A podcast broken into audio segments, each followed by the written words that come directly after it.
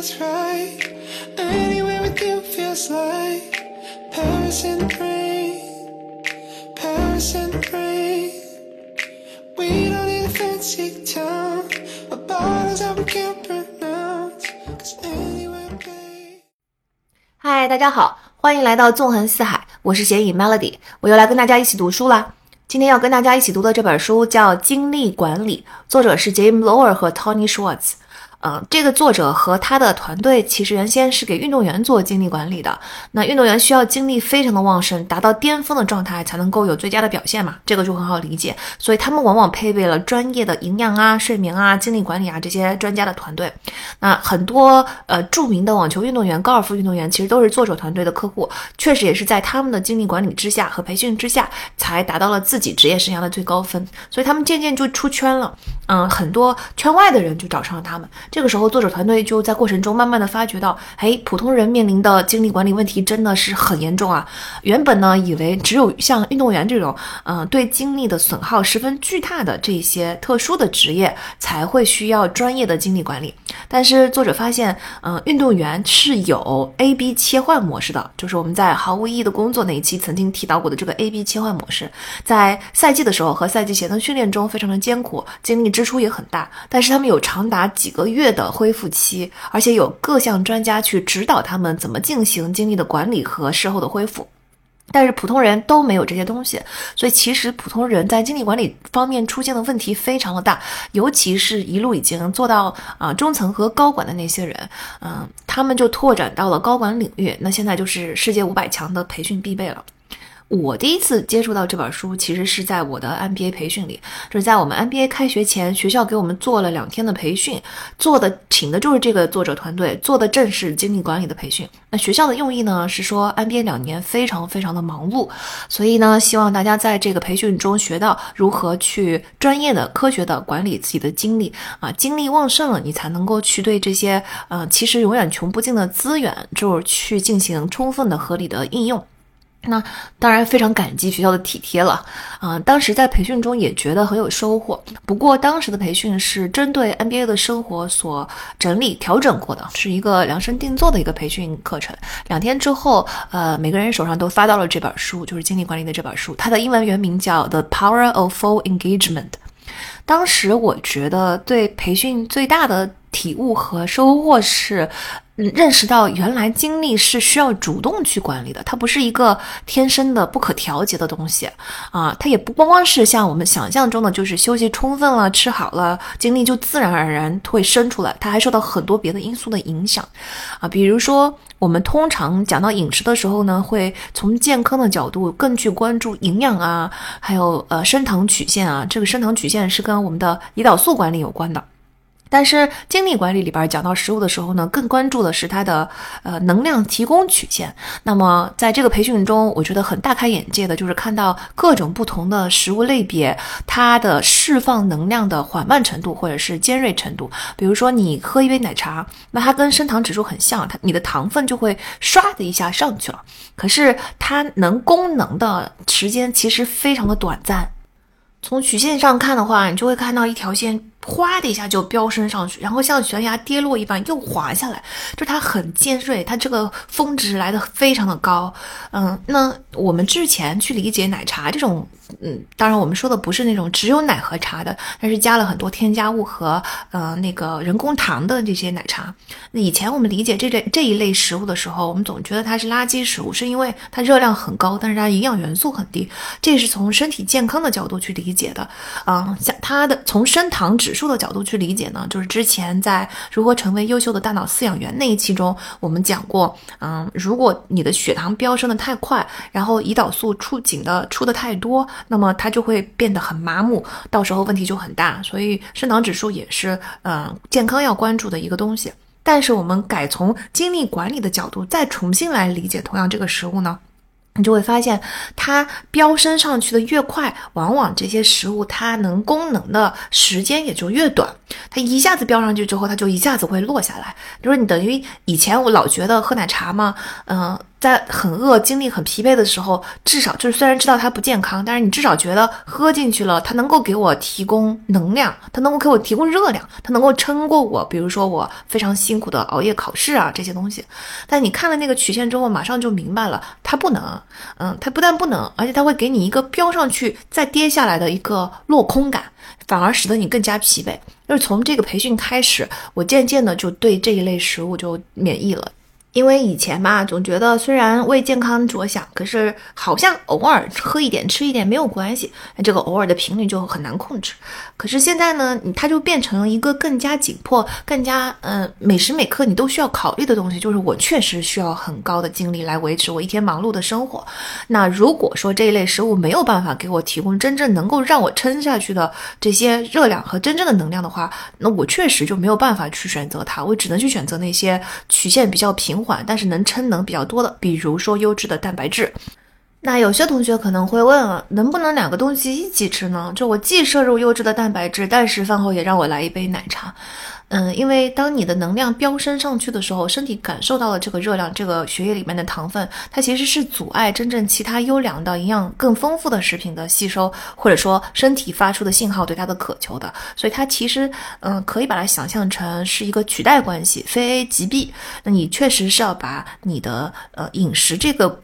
份额吧。空出来给那些营养更高的，尤其是能够缓慢功能的那些食物，或者说呢，嗯，由于缓慢功能的食物，它一开始的效果没有这么的明显，所以我们应该把它食物多样性是很重要的，我们应该把呃稍许能够提供更快的提供能量的那些食物，比如说碳水，跟更缓慢的那些食物，呃，比如说蛋白质和坚果，它结合在一起。啊，这个时候我就回想起当年学生时代啊，每次考试日，我妈都会给我准备类似的早餐。她当时跟我说的理由，因为我妈是医护人员嘛，他当时说的理论也是这样的。他告诉我说，你光喝粥是不行的，撑不到你整场考试，你必须要吃。鸡蛋，或者是你必须要给我吃一点坚果，就这些东西 mix 了以后，它就能够，嗯，让你精力十足的撑过你的整场考试，整个上午的考试。啊，现在回想起来啊，原来我早就已经在身体力行，或者我妈逼我 身体力行这个原则。但是直到那一次培训中，我才真正明白，哦，原来是每一个食物所提供的这个功能曲线，原来是这个样子的。当时培训里呢，还包括了运动的这个部分。那他的这个运动也很讲究，也当时对我来说也是开眼界的。因为我们想到运动，当然就是想到说，在繁忙的这个嗯学生生涯里边，你可能没有时间去健身房，但是呢，可能比如说早上去跑个步啊什么的。但是在这个培训里面，培训导师也专门提到说，呃，除了有氧的运动之外，最好大家也要结合无氧的运动。那在繁忙的工作和生活里边，你如果真的拿不出大块的时间去健身房呢，那可以有各种各样。在家健身的方法，那弹力带就是那个时候我接触的，当时就教了很多关于就是用弹力带来做啊举铁，就是替代替代举铁来做无氧运动的锻炼肌肉的这么一些动作。总之，这个培训本身就真的非常有帮助。但是呢，呃，培训结束之后马上就开学了嘛，啊，一旦开学了之后，NBA 的生活忙碌的生活真的就是扑面而来了，嗯，整个两年都特别特别的忙碌，有太太多的东西可以去做，主要是。就是你的选择很丰富，所以呢，你就想要在这两年之间啊，像一块海绵一样，尽多的汲取当时能够给你的这些养分，就完全没想起来要把这本书也看一下。而且当时这本书是发的都是英文版的嘛，那个时候真的每天看 case 就已经看得昏头昏脑的，根本就不想再翻开一本英文版的书再看一遍。那就这么不知不觉的我就毕业了，毕业了之后工作就更忙了。这个时候，我就有一段时间就开始研究起时间管理，呃，和后来发现，啊，不行，我还是得研究任务管理，因为时间就是有限的。那每我的很多时间确确实实已经用在工作上了。你要使得每一天的产出更高，呃，或者说你需要单位时间产出更高，其实它是一个任务管理或者是效率管理的事情。所以我又研究了一番任务管理。等到我的任务安排已经很科学、很合理，而且我觉得我的单位时间呢，这个效率本身也不错的时候，我就发现这个效率提不上去，似乎已经不再是任何方法的问题了。就是你总会觉得在某一些时候，你的效率大幅的下降，这个时候你无论用什么方法、什么任务管理、时间管理都是没有用的。包括有很多我一直很想要改变自己的这些所谓的浪费时间的东西，比如说瘫在沙发上刷剧啊、刷手机。机啊，这些行为，始终就是改不掉。呃呃，我当然我们明白背后还有一个对大脑的这种就是源源不断的刺激的这个原理，但是我不认为我不能抵御这些刺激，有很多嗯对我来说吸引力远远大过于这些短小刺激的事情，比如说读书，比如说做一些我自己很有兴趣的探索，这些东西呢，它我真的是很想干的，但我也意识到我干我站不起来去做这些事情，并不是因为偷懒。并不是因为短刺激，而是因为我真的很累，就每天下班回家已经累成狗，只想瘫在沙发上。但是按理来说呢，你这么累了，你当然就很想要马上回上床睡觉了。可是大家应该跟我一样有有相同的感受哈，就是你无论回家多累，就因为你在工作上花了太多的时间，你回家总觉得这一天我自己属于我自己的时间，我自己想做的事情我还没有做过，我就是一定要刷手机刷够了，我才觉得哦好，那个可以上床睡觉。这件事情呢，一度让我感到非常的困惑，因为平心而论，回过头去想，刷剧、刷手机这些时间内，我的兴奋程度真的很高吗？我真的很享受这些东西吗？其实不是的。当你刷的越久的时候，比如说你一口气刷几个小时，其实刷到后来，你根本就不觉得它是一种享受，而且你刷到后来，一开始可能你还挑质量，挑这些剧的质量，但你刷到后来，你就会发现你什么烂剧都看啊，这真的很浪费时间。那我也经常问自己，那已经这么累了，一周工作一百个小时，回家已经。累得要死，那我其实是挺享受睡觉这件事情的。为什么我急需想要休息的大脑渴求的却不是直接马上瘫到床上去睡觉呢？嗯，总之呢，就经过种种的研究之后，我终于发现所有的事情它最后都归结在精力上。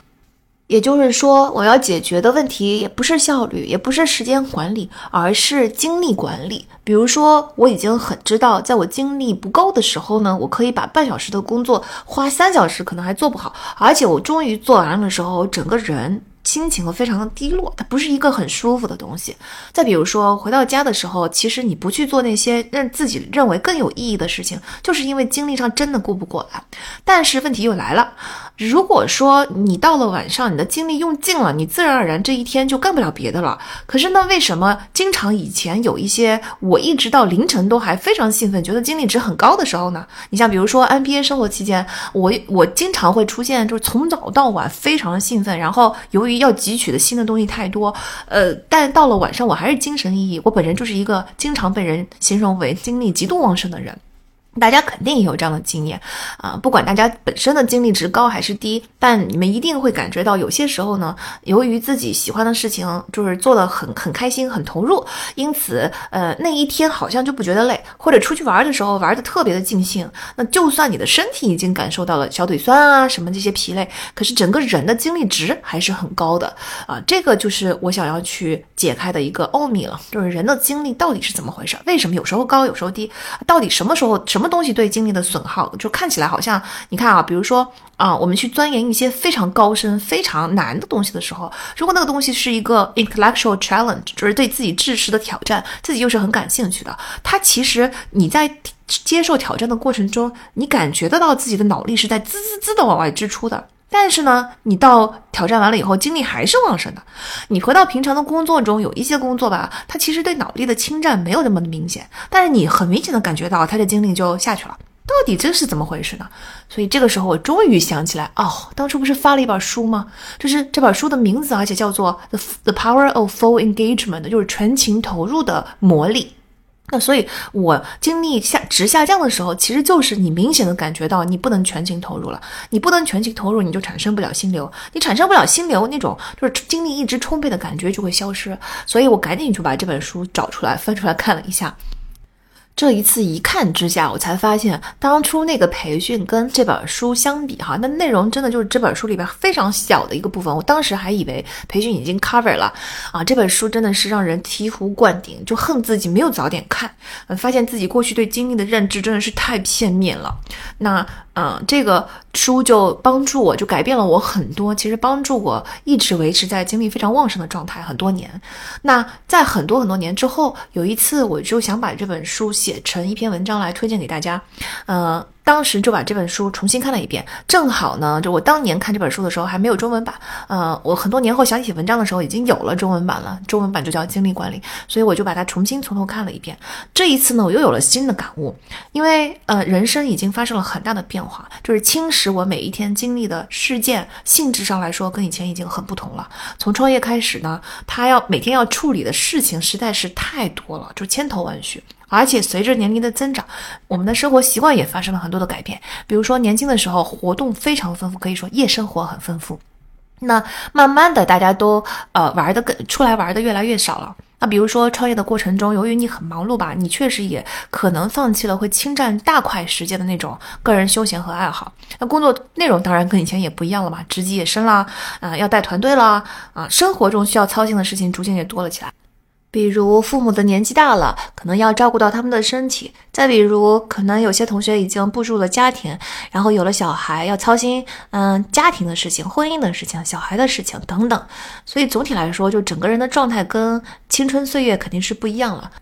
以前呢，我还是比较单纯的认为这就是一个事情要操心的越来越多，体力越来越不如从前的这么一个自然规律，所以整个人就会比以前要更加疲惫。但看了重新看了一遍这本书之后，又有了很多新的感悟。嗯，因为生活中发生的每一个这种变化，它其实未必是你的精力下降了的问题，而是这些变化都跟你的精力值的损耗相关。甚至我们可以说，中年危机本质上就是人生发生了很多的变化，但是你的精力管理的模式却没有跟着发生更新和改变，所导致的各方面的力不从心啊！这个待会儿会跟大家详细的讲哈。总之就是说，这本书是一本常看常新、非常非常有用的书。那嗯，今天要跟大家分享这本书里面呢，最关键的是嗯，澄清大家关于精力管理的三大误解，最后给大家嗯加一。一个进行改变的一个小 tip，那这三大误解分别是什么呢？第一个大的误解就是我们总是把精力看作是体力，或者最多呢，也就是体力和脑力。这这种误解就不明白精力到底由什么组成，才是我们无从下手去管理自己的精力，任由它损耗的这么一个重大原因吧。其实呢，精力管理是由四个维度所组成的。这四个维度呢，分别第一个维度是体能，当然就是我们普通嗯所理解的体力了。那影响体能的最大的三个因素就是饮食、运动和睡眠。它的第二个维度呢，叫做情感，就是爱情、亲情、友情，甚至公司中的战友情，这些都是我们的情感维度的精力管理。这个其实当我说出来的时候，我觉得大家可能就迅速能够理解它背后的意思，因为我们很多时候是在感情上会感到非常的心累，那种心累的感觉，实际上是情感维度的精力损耗很大。那第三个维度呢，叫做思维。这个思维跟我们之前所理解的那个脑力就有点像啊。这个我们在工作上、在学习上所使用的，觉得那大脑在吱吱吱吱的转的那个脑力，这就叫思维。那思维方面呢，其实更多的是要看我们有没有挑战、有没有创意来看他的精力情况的。最后一个呢，就是最容易被大家忽略的维度，叫做意志。意志的意思是，其实就是深层次的价价价值观、人生目标。当你有一个非常清晰的价值观体系，而且它很完整、很清晰。那，嗯，这个时候你做任何的决策，你都会有一颗北极星在非常明确的指引你前进的方向，帮你就指导你去做出每一个重大的决策。这个时候你纠结的时间就少了。那我们用啊这个常常见的网络用语来说，就是我们不再精神内耗了，不再精神内耗就能够省下非常多的精力。那为了充分理解这四个维度，我们可以先看一个故事，叫这个故事的主人公叫做罗杰。嗯，罗杰从表面上看，他是一个事业成功、生活美满的这么一个中年人。他四十二岁，然后已经身居公司高位，主管多个州的业务。他在不到六年的时间之内，已经升迁了四次，就是非常受到公司的器重。最近刚刚被提拔为公司副总。那他跟妻子 Rachel 呢，其实在大学就相恋了，就是大学甜心啊，结婚十五年了，其实他们还是仍然很相爱的，而且他们两个有嗯非常可爱的两个女儿，分别是七岁和九岁。他妻子本人的事业其实也不错，他是一名很成功的心理咨询师，所以表面上看起来呢，说罗杰这个人要事业有事业，要家庭有家庭啊，要相爱的妻子有相爱的妻子，要要要乖巧的女儿有乖巧的女儿，就总之就是各方面都非常的美满。但是罗杰的人生其实正在崩盘，啊，事实上就是他的上司请了这个作者的经理管理团队来帮罗杰做表现上的调整呢，啊，因为他上司说，自从他被提拔为副总之后，他的表现就一落千丈了。以前呢，一路都是公司中的明星，表现都是可以评 A 的，但是现在最多也就只能给个 C 加。如果罗杰再不改变的话，那公司就不得不请他走了。嗯，那其实就采访了罗杰自己之后，团队也发现到罗杰自己觉得自己的专注力很差，变得非常容易疲劳，嗯，对工作失去了热情，然后他变得暴躁消极，影响团队士气，嗯，这个呢就嗯使得他没有办法跟家人有这种精力去共度高质量的时间，所以他一方面又觉得对妻子跟孩子很愧疚，那一方面又实在是匀不出时间，而且他出差很多。这其实听起来是不是就是很多人的中年危机啊？就是你看，工作变得很疲惫、很忙碌，然后变成了养家的手段，不再有热情跟冲动了，你也没有新鲜感了。那想要多陪伴家人、享受生活，但是总觉得时间和精力不足。但是很多时候是借口时间不足，或者说没有意识到不是时间的问题。就哪怕你在家的时候，那么有限的时间也没有办法从沙发上站起来，就是陪孩子玩啊，没有那个精力。那生活就变得越来越如一潭死水了，没有激情，没有没有惊喜，就只有各种养家的压力。夫妻感情也因为种种压力之下逐渐变淡。这个时候，大家都觉得很心累、很疲惫啊，想要改变，但是不知道如何改变。那身上压着很多块石头，但是好像没有一块是可以放下来的。你说房贷啊、父母、妻子、孩子等等各种，就是重压之下没有任何喘息和改变的空间。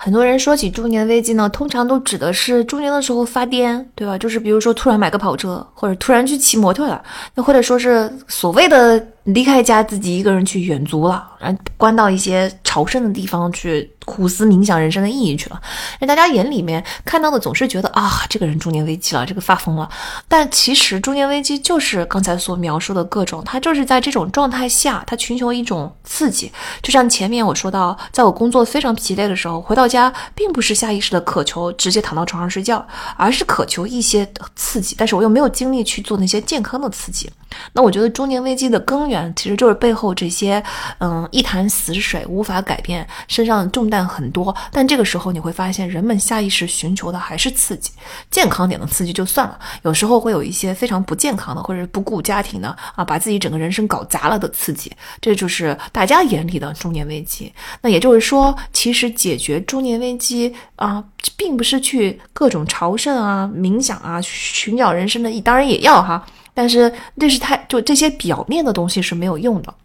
他真正要解决的是背后的精力管理。就是到了这个人生阶段，精力管理到底是怎么回事？那虽然前面说的中年危机是很符合精力管理的各项问题的，就是罗杰的故事，但其实你们会发现这些问题在年轻人身上现在也很明显。你看，大家就九九六了，然后你说从工作上去寻求一些啊鼓励、新鲜感、支持、刺激、挑战。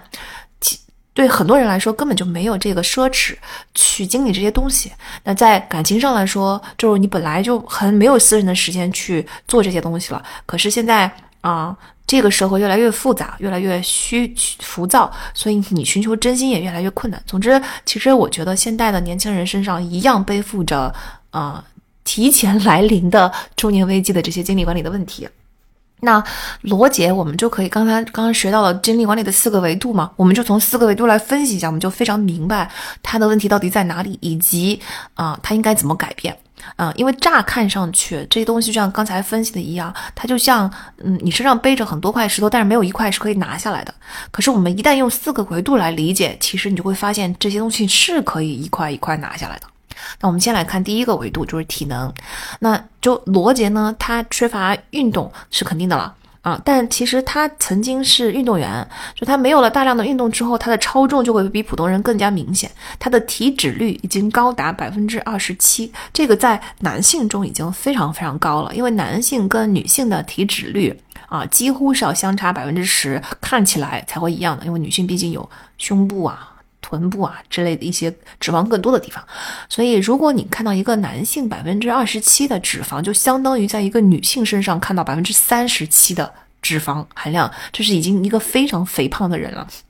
他他的在他的四十二岁的年龄上限上限这个体脂健康上限是百分之二十五，他说他已经连上限都已经超过了，嗯，但他的工作很忙碌嘛，又经常出差，所以他就是确实没有时间运动，长期下来他不但体能下降，而且他的耐力也是下降的。那所以虽然我们老觉得说表面上来看啊年纪大了嘛，那肯定是不如年轻的时候精力足了，其实我们也要同时反省一下，不光光是年纪的问题，是因为我们忽略了。我们的运动和体能的这种，就是长期不运动对体能所造成的耐力下降和呃肌肉损失。那从饮食上来看也是，嗯，那个以前在家里的时候，当然有父母的准备好我们的饮食，然后在学校里的时候，可能饮食的时间至少是非常规律的。但是，一旦进进入了工作呢，就是经常会进入饮食非常不规律以及饮食非常垃圾的这种情情况，长期积累下来，那对身体的影响也是很大的。比如说罗杰，他的习惯就是。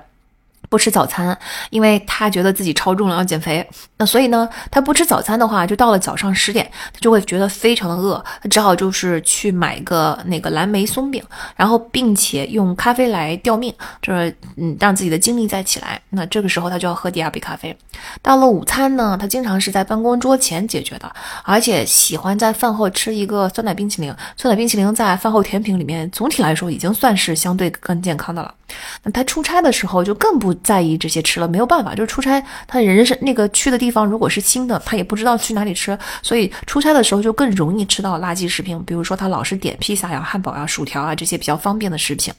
啊，在平常工作的时候呢，他一到下午四点就精力就不行了，因为他那个午餐其实吃的也很仓促嘛。到下午四点的时候，他就会吃一些曲奇饼干。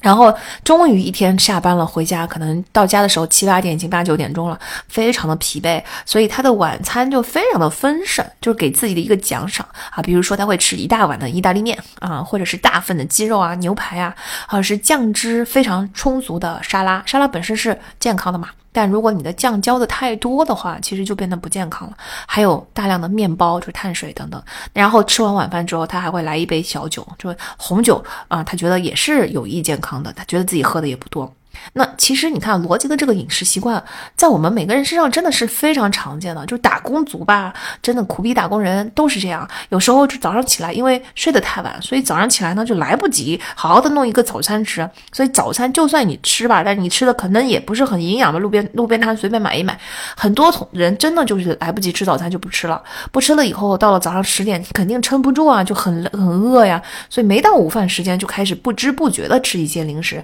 导致到了午饭的。的时候胃口不佳，以及午饭又是在办公桌解决又很快，然后到了下午就你就觉得又饿了。大概下午三四点的时候，就是最容易饿的时候，对吧？然后呢，一天之后就非常的疲惫，到晚餐的时候就要犒赏自己一下。我不知道大家，反正我是这样的，我经常早上起不来，然后起来了之后赶着去上班就不吃早餐，然后忙了一阵之后，终于有一点空了，就觉得哦，那个真的很饿，就吃点零食。完了午饭就真的没有胃口，一直拖到下午两三点钟吃午饭。然后其实你你两三点钟吃午饭，嗯，我不知道为什么又饿又胃口不佳，嗯，吃好草草的应付完。完了之后，到了晚上，有时候连午饭也来不及吃。到了晚上了，真的是饥肠辘辘，而且觉得一天的上班终于结束了，好累啊！回家就放松的好好的吃一顿自己喜欢的，这就是我的饮食，以之前的饮食习惯。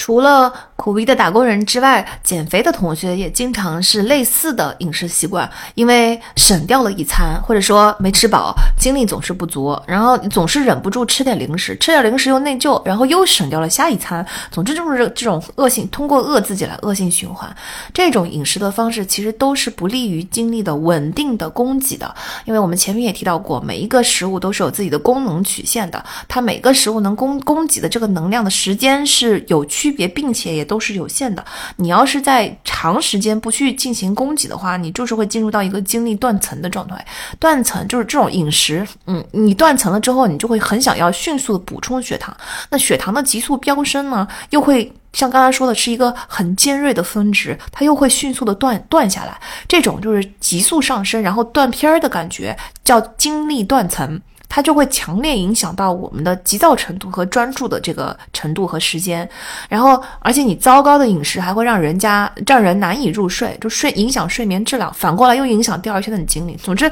饮食对精力的影响是蛮大的。后面我们还会详细的跟大家讲怎么调整啊。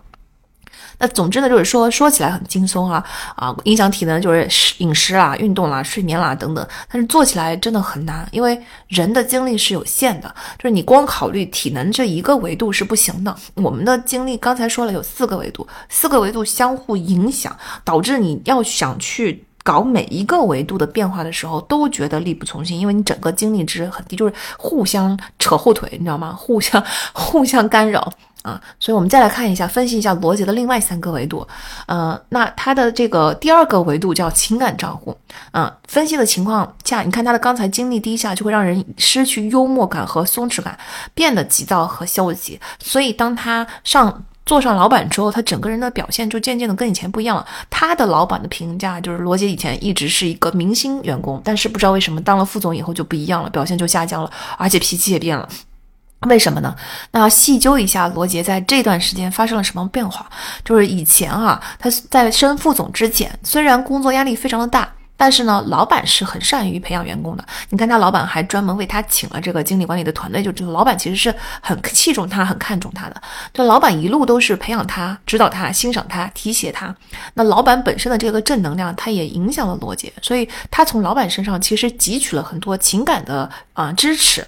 但是现在呢，公司就在经历一个经济的低谷，老板自己的压力也大了，再加上呢，罗杰已经被提为副总了，所以呢，老板跟罗杰见面、指导他和聊天的机会就减少了。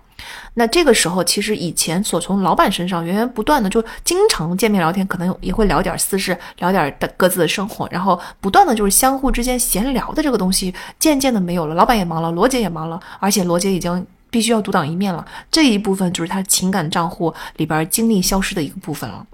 那本来呢，工作中的这些疲惫，或者说一个占有的账户的突然亏空，是可以通过其他的情感账户来弥补的。但是，呃，妻子的工作也很忙，对吧？就我们来拿来弥补的，通常都是亲情和爱情嘛。啊，雪上加霜的是妻子的父亲。得了阿兹海默症，所以他的妻子嗯 Rachel 就要花很多的时间去帮助母亲，去照顾父亲，他就更拿不出很多的时间去陪伴罗杰啊。罗杰是非常理解和支持妻子的啊，但他还是不由自主的生出了一种被抛弃的感觉，就是就感觉在工作上一样，就工作上被老板抛弃了。他当然理智上也非常理解和支持老板，他觉得是这样子的，没错，但是总忍不住心里面有被抛弃的感觉。嗯，那。他的这种疲倦呢，也影响了父女之间的交流。就比如说，女儿让爸爸陪着自己玩，但是罗杰总是建议说：“哎呀，我们一起看电视好不好？”或者干脆就拒绝女儿。啊，然后罗杰每个周末还是会跟朋友去打一次高尔夫。这个其实也是他年轻时候，或者说他刚刚在升迁的过程中所培养出来的多年的一个习惯。那去打高尔夫的时候，就是还是像以前兄弟会一样，打打球啊，抽抽雪茄呀，喝喝酒啊，大家聊聊天儿。嗯，妻子其实经常抱怨，就是难得周末在家，然后他罗杰还要一出去就大半天，就是大半天的周末时间就不属于家人。罗杰自己也不觉得说这些活动让自己焕然一新啊，越来越在这些高尔夫球的嗯固定的活动中找不到那种啊精力嗯刷新的感觉了。但是他又觉得我确实一周也很累啊，我难道不不值得出去放松一下吗？啊，所以你看他。嗯，刚才我们已经列举了他从工作上从上司那里得到的这个啊 mentor 吧导师情，他从妻子那里得到的陪伴和爱情，从女儿那里得到的亲情，然后从啊朋友那里得到的友情，四个账户其实都出了一些问题。但这个嗯，他当然不是一瞬间发生的嘛，这个是在他升迁的过程中慢慢的发生的。那所所以，他总体来说在情感账户、情感这个维度上，他的精力是很耗损很大的。接下来一个维度就带来到了我们说的思维，就是我们刚刚说的脑力。那提升为副总之后呢，他管理的业务大了，员工多了，他每天都要看至少五十到六十六十份邮件，打很多的电话，然后各种开会。所以总体来说，就是他的工作内容变成了总是在解决眼前的问题，他没有自己静下来规划长期项目的时间。你过去有罗杰是一个非常有幽默感和创意的人，所以他经常会做一些他觉得工作上很振奋人心，但他自己很喜欢的东西。但是现在呢，过去的创意啊、是那个设计啊等等都没时间搞了啊，他就是天天在救火。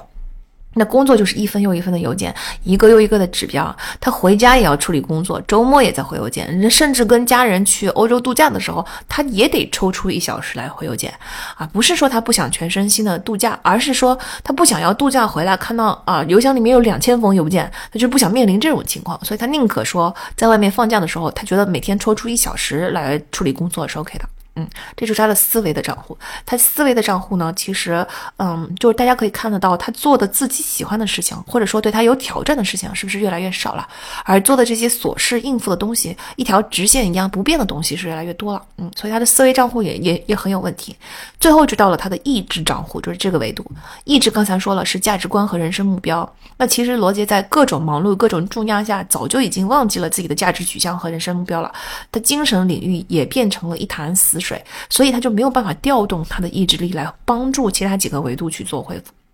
总结来说，就是他四个维度的精力值都很低，而且这四个维度的精力值就相互影响。你看啊，比如说咱们没有这种情感账户的情绪滋养，你就很难有这个心力去面对工作上的这个重压。你要是没有办法面对工作的重压，你工作上重压的很疲倦，你回来就更不能进行高质量的情感互动，然后你就更不能从情感账户里面去进行这种滋养了，对吧？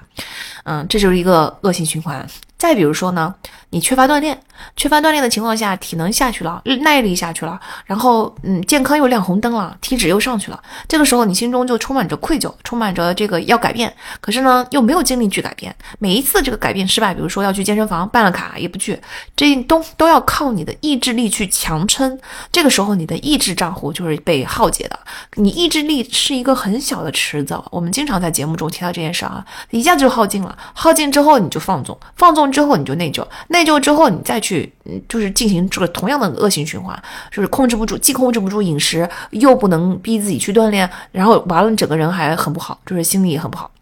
所以这又是一个恶性循环。那思维上也是一样吧？你越是疲于各种救火的工作，你就越没有新鲜的活力注入啊！你越没有新鲜的活力注入，你就越没有精力去开启真正有意义的长期规划项目、创意项目这东西。那所以你在工作上自然而然就不能产生新的热情嘛。所以总体来说，这四个维度其实是一个非常相互影响、相互牵制的这么四个维度。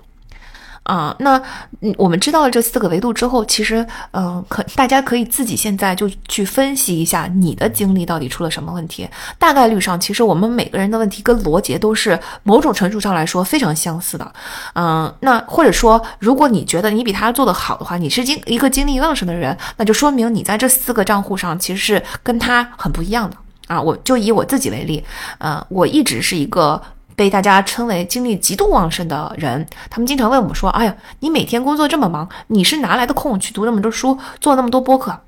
然后然后做那么多项目，做这做那的？你的精力是从哪来的啊？”最我我经常就是有一次，呃，我们做线下的分享会，然后那天分享会结束了之后，我自己毫无察觉，但是第二天同事非常惊讶，说：“天哪，你你你昨天一天，你从早上九点钟就开始跟人家说话，然后一直说到下午开始分享会，你分享了整场，就整场都是你在讲，你讲完了之后，你还要答疑，答疑完了之后，你还要跟学员留下来单独谈，单独谈了之后，你还跟人家聊到半夜三点钟，就是等于是从早上九点到半夜三点。”你都保持一个旺盛的精力状态，这到底是怎么回事？你是怎么做到的啊？白泽为这里插入说一下，这就是我前面提到的，当你自己反顾自己的经历的时候，你会发现，有时候你那一天很累，可是那一天所发生的事情，比比起像我刚刚提到的那天分享会的那一天，就是你的精力值的啊巅峰表现的状态，其实那一天的工作量远不如分享会那一天的工作量。大家可以。稍微记录下自己的时间，其实你们就会知道，就是这种情况是经常发生的。嗯，你们会看到有些时候你那一天花了很多的时间在刷剧、刷手机、发呆上，那其实就是一个信号，说明那一天在你开始刷剧、发呆之前，你的精力就已经耗尽了。但是呢，你看一下那天的日历记录，你会发现那一天其实好像没有做很多事。反过来，在你状态非常好的时候，如果你去看一下你的记录，你就会发现那一天我做了非非常非常非常多的事情，但是呢，很奇怪的是，那一天结束的时候，我的精力仍然很旺盛。好，所以我们从四个维度，就接下来所有的内容也都是围绕这四个维度，我们去讨论一下为什么会发生这个情况。回到我自己身上的例子啊，那我的体能总体来说还是比较好的，这个咱就不展开说了。总之呢，从小到大我打出了一个非常好的身体的基础，所以体力上还行啊。那第二个呢，就是从情感上来说，呃，我的父母非常的爱我，从小到大给了我很多的这个民主和自由，所以呢，我还是能够从家庭身上汲取很大的力量。那虽然经常会碰到一些渣感情啊，但那段时间可能觉得心力耗损非常大，但是我还是有。嗯，健康和完整的人格，以及呃，能够意识到爱自己的这个底线，所以在情感上呢，还是有至少是有恢复的能力吧。就是能够反弹，嗯，那从第三个账户四位账户上呢，这个就是我的强项了，因为我肯定都是挑自己喜欢的工作做的，我的一生追求的是意义感和嗯我的工作兴趣，所以在我的事业上就会碰到很多很多非常有趣的人，那我又是一个很外向的，很喜欢交朋友的，跟人交流的人，所以在工作里边会得到很多的嗯成就感不算呢，还有很多的意义感，有帮助别人的这种啊。快乐，纯粹的快乐感，嗯，有不断的接受挑战，把事情做得更好的这种，呃，思维上的这种新鲜感和刺激感。总之呢，就是在由于有很多新的挑战，以及由于我做的事情是我真心喜欢的事情，所以在思维账户上我是非常充盈的。最后就来到了一支账户，那这又是我的一个很大的优势，因为我从小到大是不太在乎别人说什么的，就我只要我我过得去过不去的都不是别人，而是我自己心中的这一关。就像前面跟大家说的一样，嗯，意志的这个账户其实决定了你精神内耗的程度。那由于我有非常清晰的价值观体系，所以我做决定的时候只求对得起自己的良心。那他的这个决策就相对来说比较容易，我的我的所谓的内耗就会减到最小。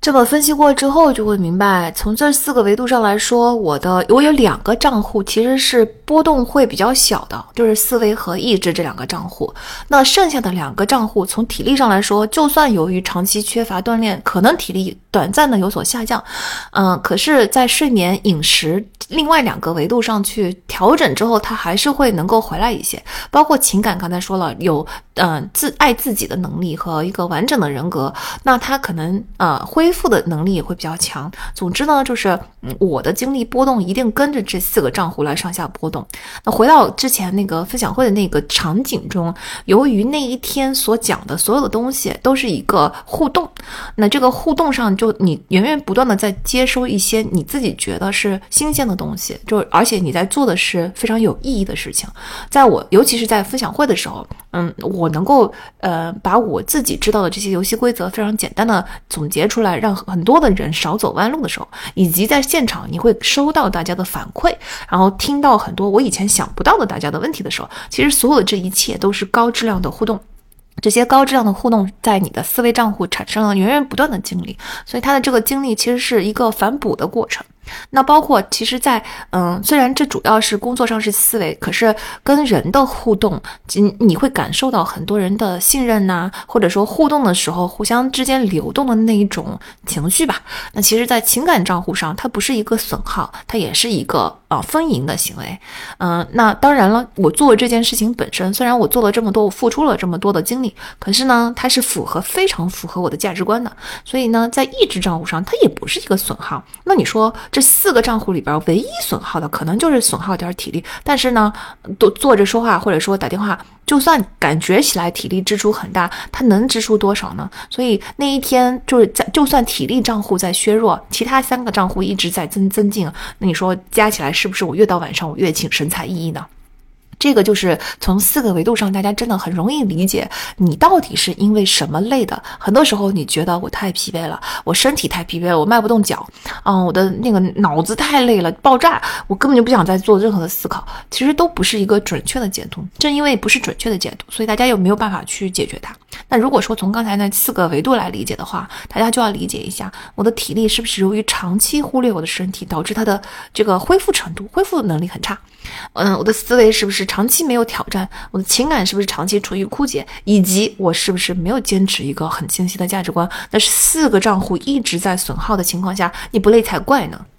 我有一个朋友跟我非常的类似啊，对我们来说就是四四个账户基本上都是一模一样的，所以其实他的经历模式，我后来想了一想，就跟我真的也非常的相似。他也是那种热情如火，然后呃非常跟善于跟人打交道，以及在外人眼里是呃极度精力旺盛的这么一个小伙伴。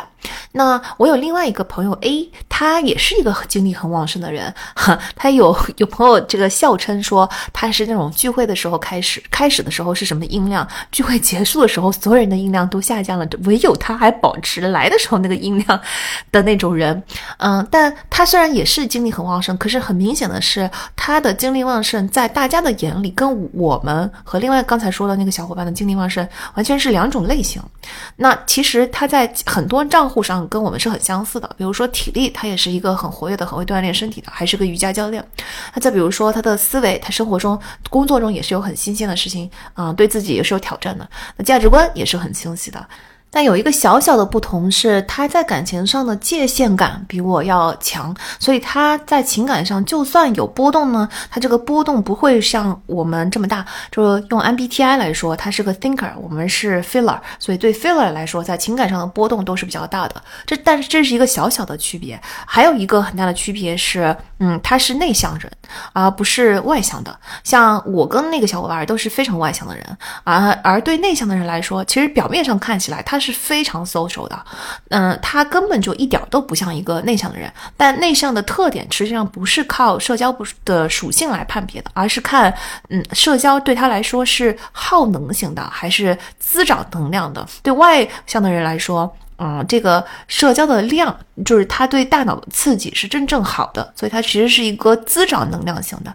啊，对内向的人来说，社交是一个耗能型的，所以他的精力虽然也很旺盛，但他。有这种，就是跟人，嗯，聚，比如说聚会吧。就算他在离场的时候音量还是一样的，但是他离场的那一瞬间就已经是他自己感受到我的能量耗尽了，我需要回家了，哎，回家就开始进行休息。但对于呃我们这种外向的人来说，可能就不存在这么清晰的一个界限，感知不到说哪哪个时刻可能是精力就下去了。只要所有的条件都齐备，我们可以聊通宵，我们可以聊到任何时间，我们还是精神奕奕。再用这四个维度来看另外一位朋友 B 一，他同样体力也非常好，他同样意志也很坚定，基本不受外界的影响，就非常有自己的想法。但是呢，他在嗯前段时间就由于工作上没有找到自己特别喜欢的、有挑战、有刺激的那个工作，那所以他的思维账户其实是在下降的。那同时同一时间，他在情感账户上面临着一些原生家庭的压力和一些情路的不不顺，所以他在情感账户上他也是在下讲的。因此呢，他那一段时间的精力，你明显感觉到他的这个精力值就不如以前高了。但是当他又重新找回、找到了人生的新的方向，又有有兴趣的事情去钻研的时候，那只那种精力值又回来了。那么跟我们相比，你会发现，就是四个账户，其实如果是有三个账户，基本上都是 OK 的。哪怕其中有一个账户在起伏，你基本上还是一个精力旺盛的人。但是如果有两个账户都开始损耗，你就会发现这个人的精力跟之前一段时间相比有了明显的区别。当然，如果嗯恶化到三个账户、四个账户都不行的话呢，整个人真的当然就是处在一个很疲累的状态了。我个人觉得呢，就在这四个维度中，其实体力和意志这两个账户呢是起到支柱作用的，就因为他们更容易做到长期保持稳定。而体力就算你逐渐的下降嘛，它不是一个一瞬间的事情。那意志非常非常的重要，就是当你价值观清晰啊，我们这里的关键词是清晰、清晰且完整。不是说你的价值观好还是坏，有没有价值观，是不是一个有道德的人，而是你的价值观的很多的细节都想得非常的透，只有这样才能够在你做任何决策的时候不过分的内耗。那这个，如果你一旦树立起来了，其实你对于自己的角色也好，你对很多社会问题和其他人的问题的看待也好，你都会发现自己的观点是非常的清晰的。当然了，我们不是说要大家固执己见啊，不听别人的。而是说你在你你可以去修正自己的价值观，但是你修的时候也是有一个非常清晰的思路的啊，就是不要模模糊糊，而是非常清楚的知道我为什么修，或者说我为什么不修，这个就是意志的账户，它就很容易。如果你一旦有了，它很容易保持长期的稳定。你一旦有了这两个很稳定的账户，那么另外两个思维和感情的这个账户，就算出现一些起伏也没有问题。而思维跟感情确确实实比这两个账户更容易出现起伏。那比如说情感账户，你说那不可能，人的情路或者说每个人的原生家庭提供的支持，在人生的每个阶段都是稳定不变的，这件事情肯定是变幻莫测、很多变的，是吧？再比如说，思维主要是跟你工作中，对大多数人来说是工作中所得到的挑战。那随着你工作的职比职级发生变化，工作内容性质发生变化，你也不可能挑保证说每个阶段我的工作都特别的有挑战。所以，思维和感情账户受不可控的外界因素的影响比较大，它更容易出现起伏。这个四个账户这么一分呢，就好比说咱们嗯，在这个处理自己个人资产的时候呢，就会有需要有一部分的。嗯，资产是安全的，然后另外一部分拿出来做，嗯，跟风险有关的投资。那我觉得这四个维度就可以这么理解，就我们一定要保证我们的体力和意志、体能和意志这两个账户是充盈的，它是安全的，它是我们的固定资产，它是我们的安全资产。然后剩下的两个账户呢，稍微经历一些风险，因为你要去勇于去探索嘛，啊，那是那也是 OK 的。嗯，如果你所有的钱都有风险的话，你你啊，都可能因为遭遇某一个意外而导致四个账户都透支了。你说你是不是就比较可怕？是不是就陷入了一个嗯很难走出来的境地呢？那如果说我最多也就是面临着两个账户临时性的有一些危机，那其实嗯就比较能够应对未来的各种风险了。话虽如此说呢，我还是要啰嗦几句，就是我们的应该成为我们安全账户的这两个账户，就包括体能和意志，反而是我们现代人生活里边比较欠缺的两个账户。比如说体能，咱就不多说了，对吧？大家都明白，运动啊、饮食啊、睡眠啊，都各种都有各有一些问题啊。再比如说意志，其实很多人是没有空，因为网络上的声音太嘈杂了，然后呢，没有空去仔细的想。包括我们整个社会现在也非常的。缺乏一些呃人文社科方面的科普，以及呃价值观和道德上的一些人文的关怀，所以大家接收到的东西也比较少，嗯，能找到的同道中人、同温层也比以前要更困难，嗯，这从种种因素加起来呢，其实。嗯，在整个这个现在的目前的这个嘈杂的环境下，其实抑制账户就会变得嗯岌岌可危。但是，所以我觉得今天我们这本书呢，就很重要的是让大家明白这两个账户的重要性，对我们未来抗风险能力的呃关键性，从而就从现在开始去把这两个账户给重新建设起来。那刚才说的是对精力的第一个误解，也就是说精力只有体力或脑力啊，不是，精力有四个维度，而我们已经通过各种实例来解析了这四个维度为什么会造成我们精力的损耗。那就来到第二个误解，这个误解呢，就是说啊，把事情平摊在更长的时间内。单位时间的任务量变小，就会更加轻松啦。嗯，这个跟我们任务管理方面有一个原则听起来很相似，就是我们需要把任务 break down 到很小的任务。当你把这个任务就拆到最小的时候，通常它都最容易完成。尤其是把它拆成那种可执行的任务，就是说你一看这个任务，你就知道下一步什么时间应该干嘛。这个时候任务就可能一点点的就完成它，而且完成的时候你不觉得这个任务非常的繁重啊？巨大的一个项目其实也。可以靠这种 baby steps，就是一步一一一次一小步来把整个东西完成。那包括在你经历了什么那一期中，我们也曾经提到过一个小剂量多频次的概念啊。所以这种种这些东西呢。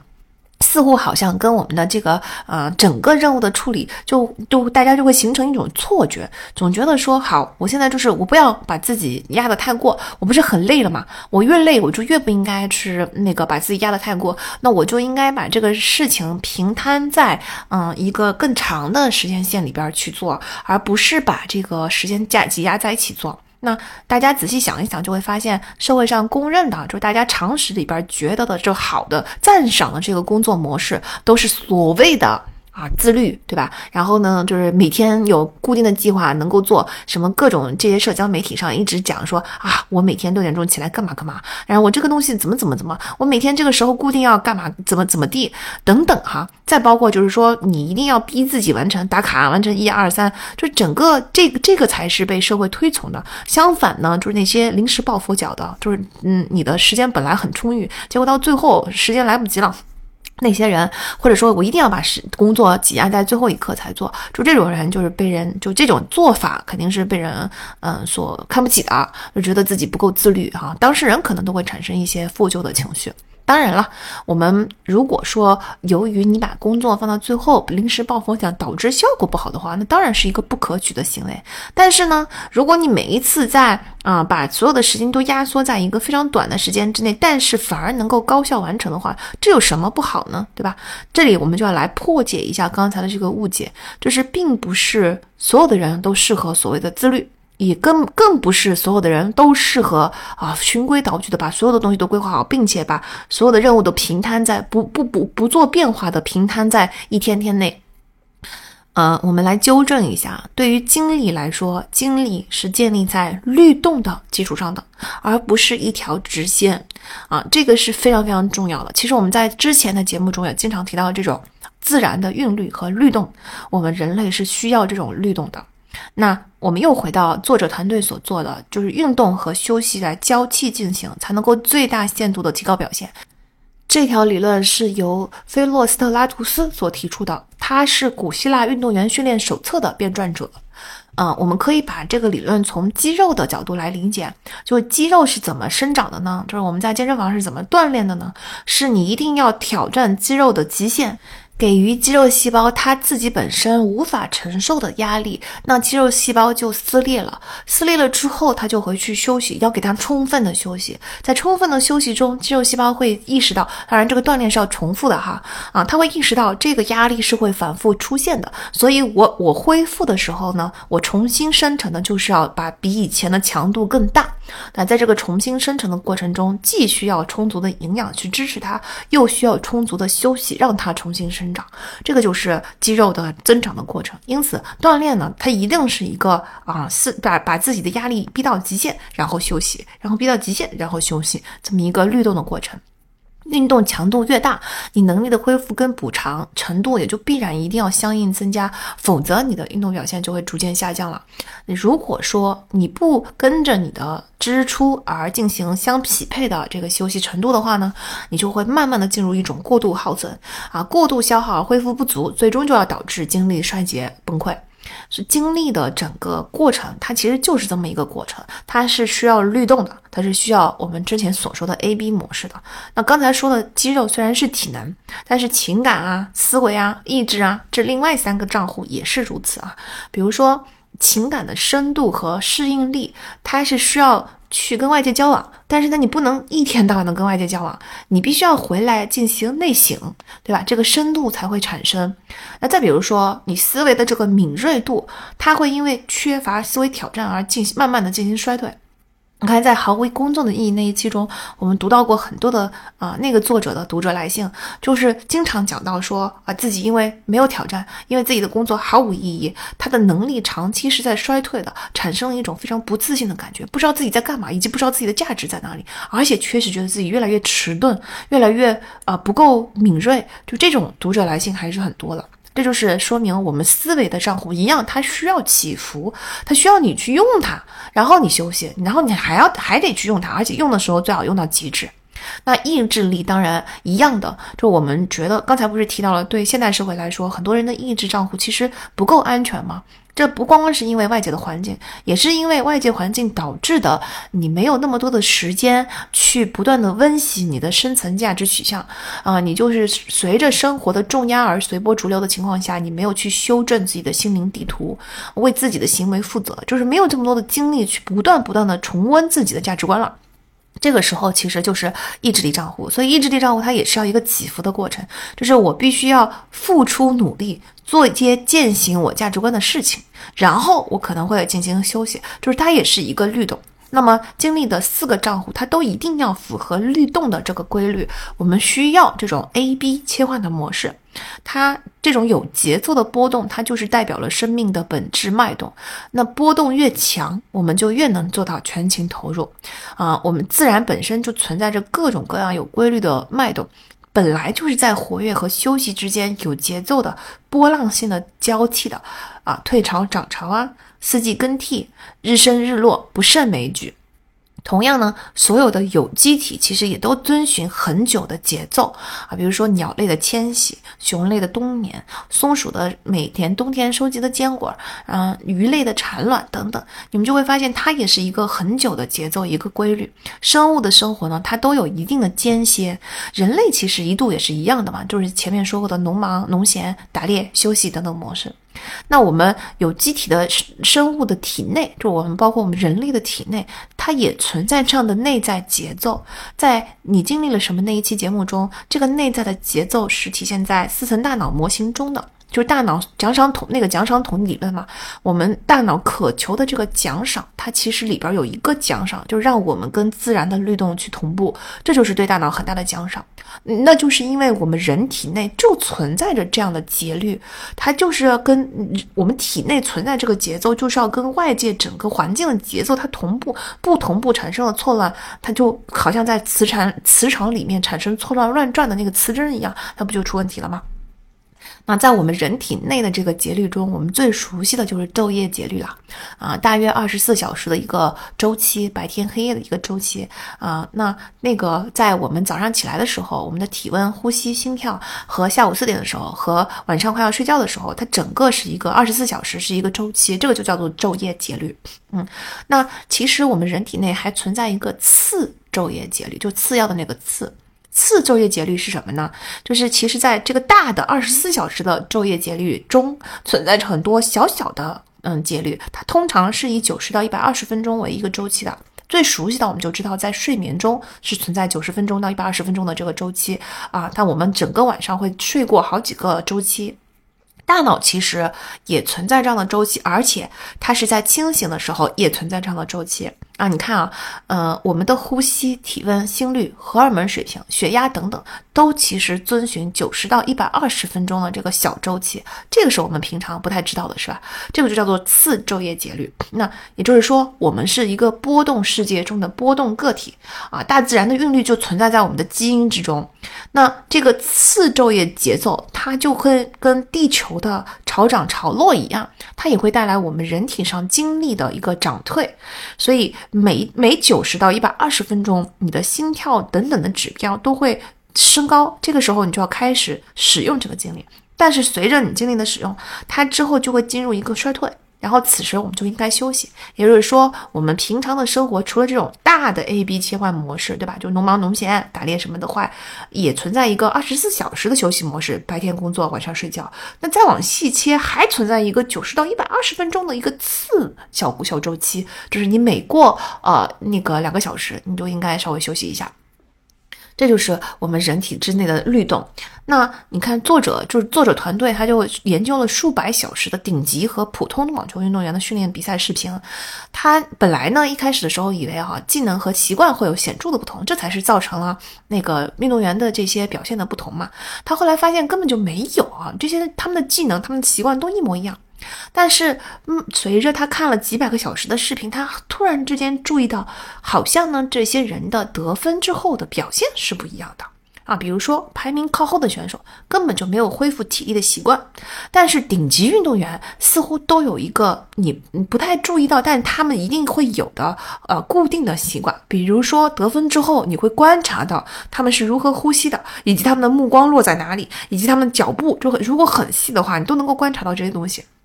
然后他就想要把这个东西给数据化。于是他就开始监测这些运动员的心率，这个时候他就嗯给自己观察到的这个现象找到了非常扎实有力的证据了。因为顶级运动员在得分后的十六到二十秒内，他们能把心跳降到每分钟二十次这么慢，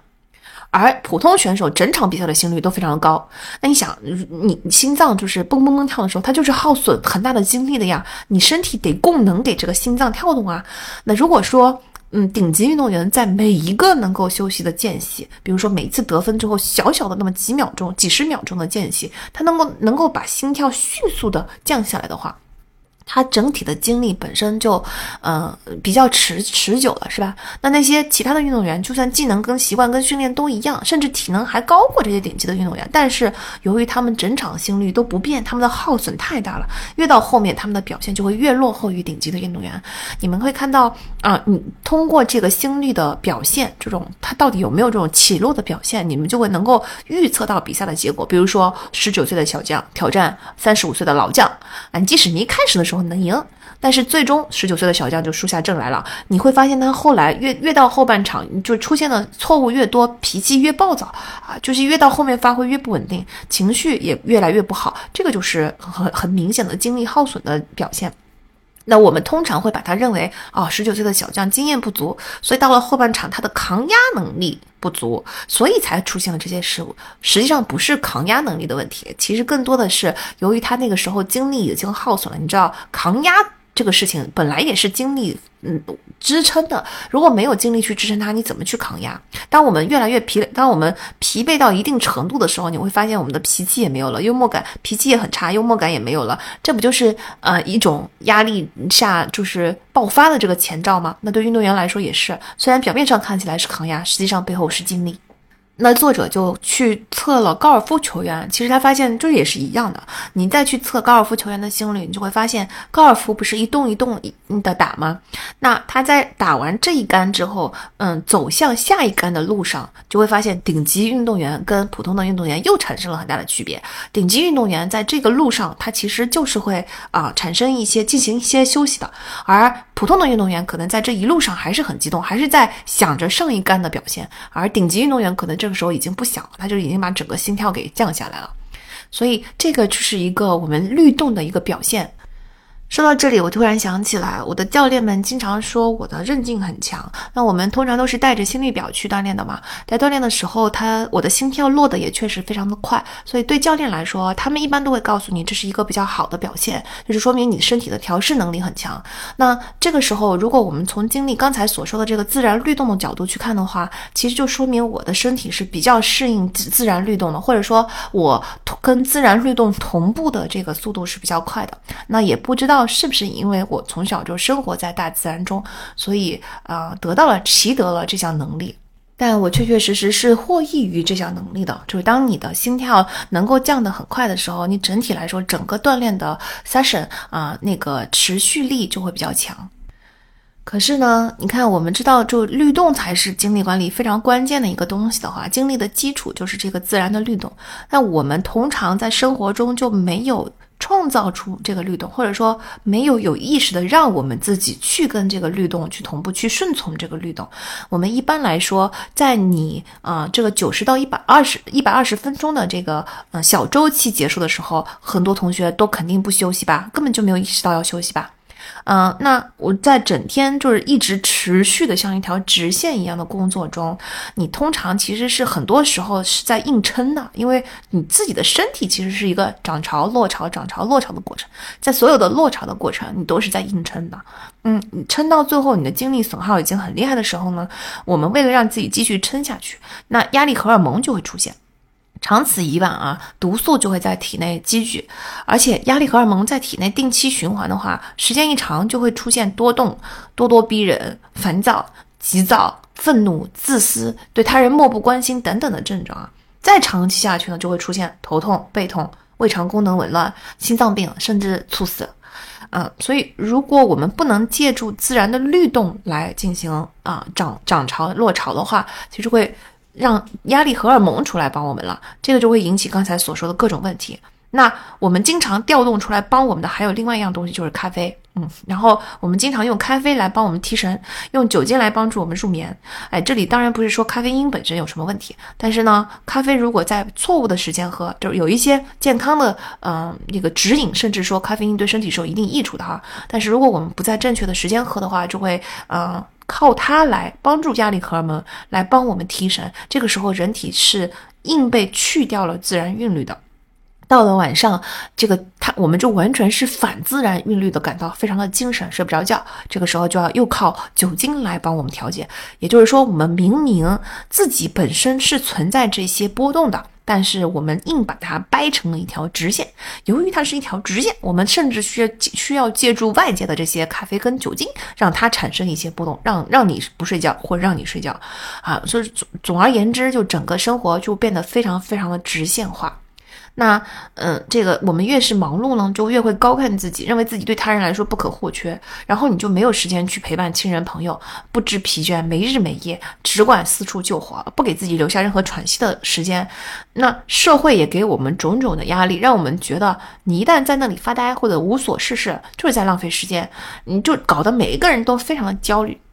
那一件事情结束了以后，就急于马上开始另外一件，总是在焦虑中。实际上，所谓的无所事事，它就是一个恢复的必须。就我们要尊重身体的涨潮跟落潮，尊重自然的律动。嗯，在这个并不是说我们每工作一个小时，咱就得休息一个小时，对吧？我们只是说我们要尊重这个律动的情况下，你不要强逼自己。你如果感觉到精力稍许有点下降，也许我们就应该站起来走动走动。明白了这个道理之后呢，就作者团队他就帮他们的一些高管客户做了一些改变哈，比如说我们怎么能够在工作中休息呢？那他在其中的一个客户他就决定从此以后我再也不在飞机上工作了。就是你看，如果我完全没有任何时间是不工作的，那我的生活是不是就又变成一条直线了？这个所谓的 A B 切换模式就不见了嘛？所以呢，他就决定好，我飞机上以后再也不工作了，我飞机上就好好休息，我落地再工作。强行实现这个 A B 切换，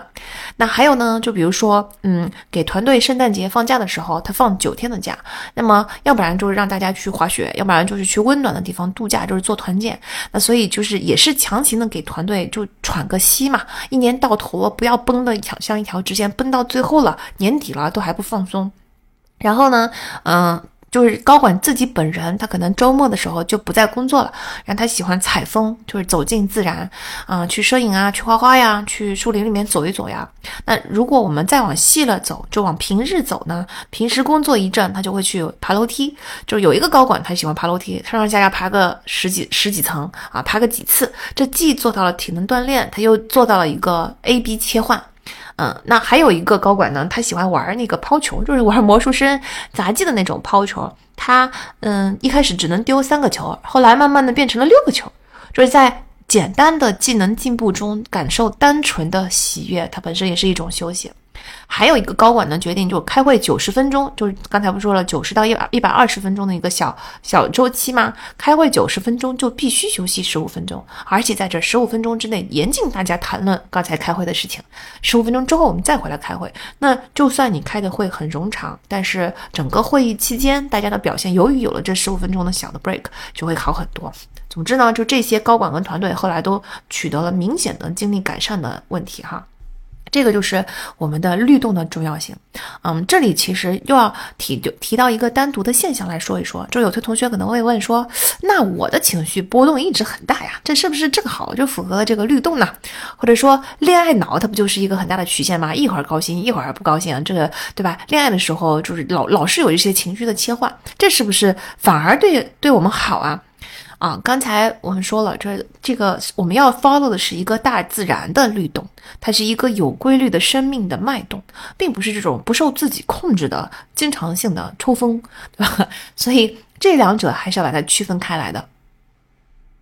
明白了律动这个例子之后，其实我回过回顾起来，自己在投行的时期跟后来创业的时期做了一个对比。投行的时期当然就很累嘛，可是投行的时期呢，我们遵循的是一种啊 work hard play hard 的模式，就是虽然已经那么累了，当时我们自己都觉得很奇怪，就是为什么已经工作这么长时间了，可是我们还是很喜欢出去玩，而且反而好像是你工作越辛苦，你越想出去玩，你出去玩了，大家都觉得说你们不累吗？哪来的那么多精力？但其实那时候隐约自己也感受得到，正是因为出去玩的很痛快，这个玩本身它反而给了我一些经历，能够让我再重新开启下一周的辛苦的工作。所以我现在回过头来想，这个 work hard play hard 并不是一种口号，它其实背后反而是有一个律动的原理的。反而是在创业之后，由于就是虽然工作也很忙吧，什么事情都要自己操心，但是他的时间安排开始更加自主了，更加灵活，由我自己调配了。这个时候可能说他就没有那种处在一个投他当时投行年轻的小朋友们的团体中的那种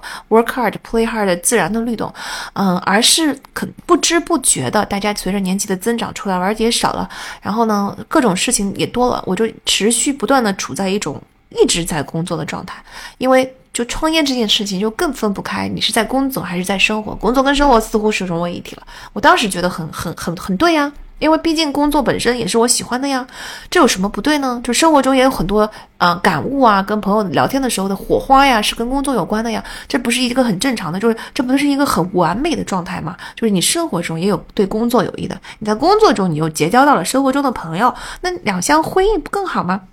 但其实有一段时间，我就会发现，我好像自己，我本来觉得自己是一个非常有趣的人，啊，很有吸引力。可是你有一段时间之后，我慢慢觉得我自己怎么变得这么的无趣，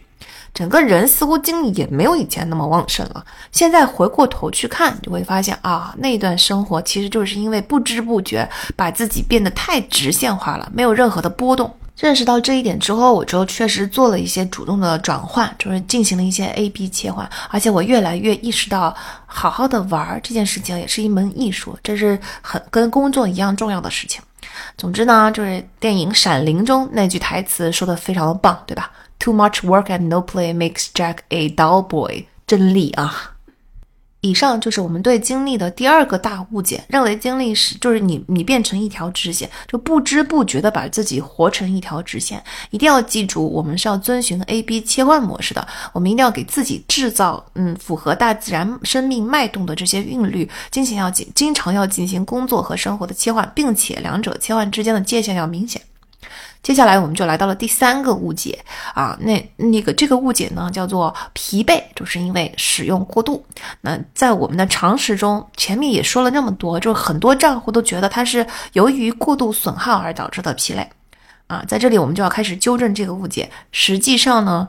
呃，疲使用过度自然是会疲惫，但是使用不足也会疲惫，也会削弱精力。这个世界上的一个大规律呢，就是如果你不增长的话，你就在萎缩，就很少是有中间态的存在的。那对于我们的精力来说也是一回事儿，就是如果你不去让它增长，它就是在。处在萎缩的状态，因此你长期的不使用它，它就在不断的萎缩。它越萎缩，你当然越容易就感到疲累了。这这个还是跟刚才那个说的肌肉锻炼的例子是一样的。肌肉需要你去挑战它、撕裂，然后它在下一次恢复的时候才会恢复成更强的强度。这就是我们做啊这个举铁运动的嗯用意，就是让肌肉撕裂。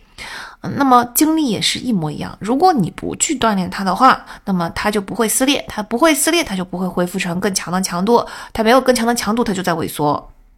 包括就是我们从技能的角度也是一样的，嗯，你看脑中这个髓鞘的形成，它是靠马尔冷这个小东西不断的游过去，吐一点水灵芝，一圈一圈一圈的绕成了髓鞘。但是髓鞘本身是个有机体，如果你长期不去使用它的话，它就是一定会耗损的。所以技能并不是你学会了永远都在那里。如果你不去挑战它，那请记住啊，我们不是只有使用可以哦。如果你不去挑战它的话，也就是说，当我们的那个神经通路它只需要通过电流，它不再需要挣扎着去发送电波的时候，这个时候那个 myelin 就不会被吸引过来了，髓鞘就不会被不断的重新修复，它就一定是在损耗中。因此，你们会发现有些实验证明，工作五十年的医生如果从事的是完全一样的事情，比如说看片儿，就是放射科看片儿，那他可能还不如工作五年的医生看得准。正是因为工作五年的医生。还处在不断的挑战，他技能已经娴熟了，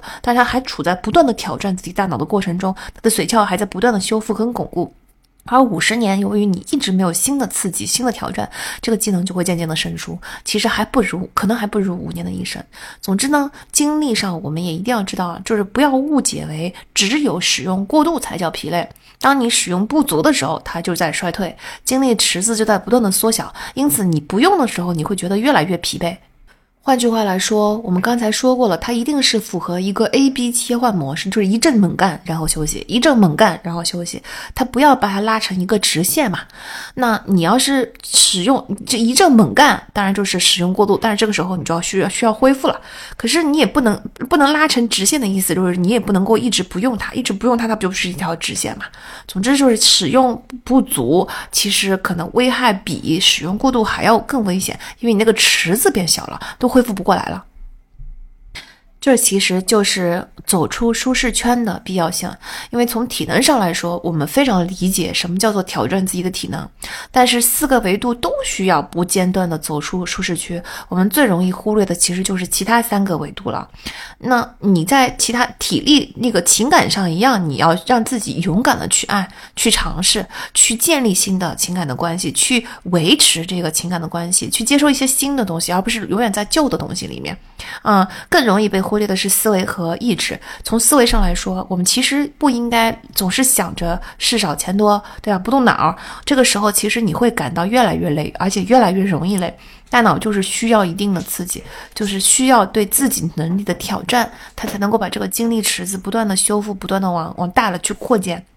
尤其是你的意志，如果你老是缩在一边，缩在角落里面，不去做一些有跟价值观相关的，不去刷新自己的心灵地图，不去轻轻敌自己的人生目标，啊，不去寻找这个意义感，然后做的事情都是越安全越好，不不踏出自己的舒适区，他不接受挑战，反而你越来越内耗，因为你没有这个清晰的。北极星指引你啊，这发生任何一点点事情，你都会犹豫不决，你就变得非常谨小慎微，而且你越是谨小慎微，你越是觉得自己整个人非常的无趣、无聊、干瘪，然后啊，非常的容易疲累。总之，我们就还是一定要不断的、主动的去走出舒适圈的。就是我、我、我们经常听到有人在网上，当然他们也是一个抗争的、半开玩笑的方式，说我就想待在舒适区，不行吗？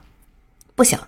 因为舒适区永远会塌的，就是没有任何一个舒适区是你待在里面，它可以永远存在的。如果你觉得很舒适，那往往是因为其实你已经在舒适区的边缘在探索了。你在这个边缘上疯狂探索，其实你感受不到特别大的压力，对吧？不是那种狂风骤雨式的打击。但是呢，你一直在这个边缘探索往外突的时候，其实你就在加固你的舒适区。但那些越是想往舒适区里边躲的人，你越会发现，你一天不努力，一天不往外迈一个脚步，你的舒适区就在纷纷的开始崩塌。所以这件事情，请大家一定要记住，就不存在不变的舒适区，它一定会崩塌的。你要做的就是我们所谓的迈出舒适区，并不是说人生一定要去追求硬给自己找事儿，而不允许自己过得。正相反，我们就是想让自己做得好，过得好，所以我们才需要不断的给大脑一些刺激，制造这种，就是不要让它使用过，嗯，不不足，对吧？给予它足够的锻炼。人既然不能天天瘫在家里面一步都不走，我们都知道它是有害健康的。那么其他四个三个维度也都一样啊。你你任何维度使用不足，就跟自己躺在家里边一步都不迈一样，它是极度有损我们的各项健康。精力就是如果把精力当成健康的话，它就是极度损害我们的精力的。来回到罗杰身上，你看他身上的四个账户，其实并不是都是使用损耗过度。我们来重新调整一下说法。那罗杰的这四个账户，实际上是有两个账户是使用不足的。比如说体力和意志，他是使用不足的。从体力上来说，他缺乏锻炼，缺乏对自己的挑战，他所以耐力和体力都在衰退。从意志上来说，他已经很久没有审视过我应该做一个什么样的人，我的人生目标是什么。比如说，当他脾气很暴躁的对下属发火的时候，他有没有审视过我的价值观是不是一个要尊重下属、对人家和颜悦色？我认为自己是一个很 nice 的人呢？就是你，如果你很久都没有内省过，我现在变成了什么样子，那么这个意志账户上实际上也是长期使用不足的、不足的。如果你很久没有思考过我人生的意义在哪里，人生目标在哪里，我应该追求一些什么样别的价值，越来越没有意义感和动力感，那这个意志账户也是使用不足的。当然了，另外两个账户上就是思维和情感上，就是使用过度。思维上其实是一个过度跟不足的结合，就从挑战的程度来说，它是不足的；但是从处理琐事和各种救火上来说，它又是极度使用过度的，不停的每天用脑子去处理各种各样的琐事，他就脑子就很快就累了。那从情感上来说，也是由于对吧妻子的问题，然后上司的变化，嗯，孩子对他的这个需求，就是自己对孩子的内疚等等，以及包括跟朋友打高尔夫，已经越来越得不到之前友情的友情的这种滋润。那其实，在情感上，他就一直渴求而得不到，他是一个过度支出而收滋养很少的状态，他是使用过度的。这就是，嗯，我们的四个账户经常是这样。我们四个账户虽然都出了问题，嗯，但是其实出问题的，嗯，角度是不一样的。通常体力和意志上比较容易使用过，使用不足；思维和情感上则比较容易使用过度。那对于那些使用不足的，咱们就应该增加挑战，比如说体力上进行运动挑战，意志上去思考自己的价值取向，思考自己成为什么样的人，然后要去身体力行啊。比如说，如果我觉得自己现在变得越来越无趣了，我想要成为一个有趣的人，我想要成为一个更有呃丰富的内涵的人，那我就必须停止这种把自己工作成一条直线的状态去进行改变。在工作上，我要增加生活，可是呢，这不能是光喊口号，天天喊着说，哎呀，我应该享受一下生活，我应该学一下做饭，我应该搞一下插花，我应该培养一下爱好，就很多人。嘴上光喊口号而不执行，包括我本人哈，曾经一度就是嘴上各种喊着口号，因为我自己也隐约觉得这些事情是应该干的，但是你总我总是没有办法身体力行，就是因为我根本意识不到啊，刚背后的那个 A B 切换的原理，我总觉得这些东西是不如工作重要的，潜意识里面仍然觉得。做这些事情不是我不是不愿意，而是因为他耗了太多的时间，我没有这么多的时间。就如果但凡你不在价值取向上，在对于自己应该要成为什么样的人，以及怎么样才能够成为这样的人上，如果你没有清晰的想法的话，那肯定我们总总体来说就永远会存在一种模糊的，嗯，不不加思索的内耗中。那对于使用过度的，我们当然要进行滋养了。那比如说，我们要审视自己的各种关系，尤其要去掉其中有毒的那一些。哪怕有时候呢，会见斩情丝是很不容易的。哪怕你觉得有时候面子上拉不下来，但是我们一定要知道，意志有有清晰的价值观取向的一个必要条件就是知行合一。你既然觉得这样做是对的，那么你就要逼自己，无论你自己有多害怕。嗯，多落不下面子，你就必须要逼自己去斩断那些你自己认为对你有毒的关系，去进行减损。嗯，然后呢，你把琐事集中在一起，分阶段有律动的去处理，而不要被琐事淹没。这就要需要大家去学习时间管理、任务管理、效率管理等等了。你听下来，你们有没有发觉，就是在这整个经历的过程中，其实我们需要的是很多很多的梳理。就把四个维度好好的都输出来，明白到底四个维度都发生了什么事，并且在这个过程中，我们还得不断的去树立我们清晰的价值取向，去认真的思考我的关系中有哪一些需要斩断，哪一些需要生长。我在我的生活中，直线一般的生活中，我应该怎么样去加入律动？这些其实都是需要很多很多很多静下心来的梳理跟思考，它是一个需要大家给予耐心的过程啊，不要这个急于求成啊。那我们终于把关于精力管理的三大误解都讲完了，接下来呢就要从实操层面讲一讲四个维度如何提升精力了。先来到维度一，体能。那之前说过，对体能影响最大的三个因素就是饮食、运动和睡眠。在饮食方面呢，我们已经在前面的节目中讲了很多了，虽然那一期是针对大脑的营养，但是原理是相通的。在这里，我们就只讲一点，从精力管理的角度来看，跟健康管理稍许不同。的，就是精力管理更在乎大多数食物供能的那个持续提供能量，因为精力不断的上下起伏的断层，不但不能够会影响到我们的状态，而且它会让我们更加容易疲累。但是呢，大多数食物其实它功能就最多也就只有三到四个小时，你哪怕就吃的一顿吃的很撑，它给你带来的更加是疲惫感，而不是能够把这个时间延长到八个小时。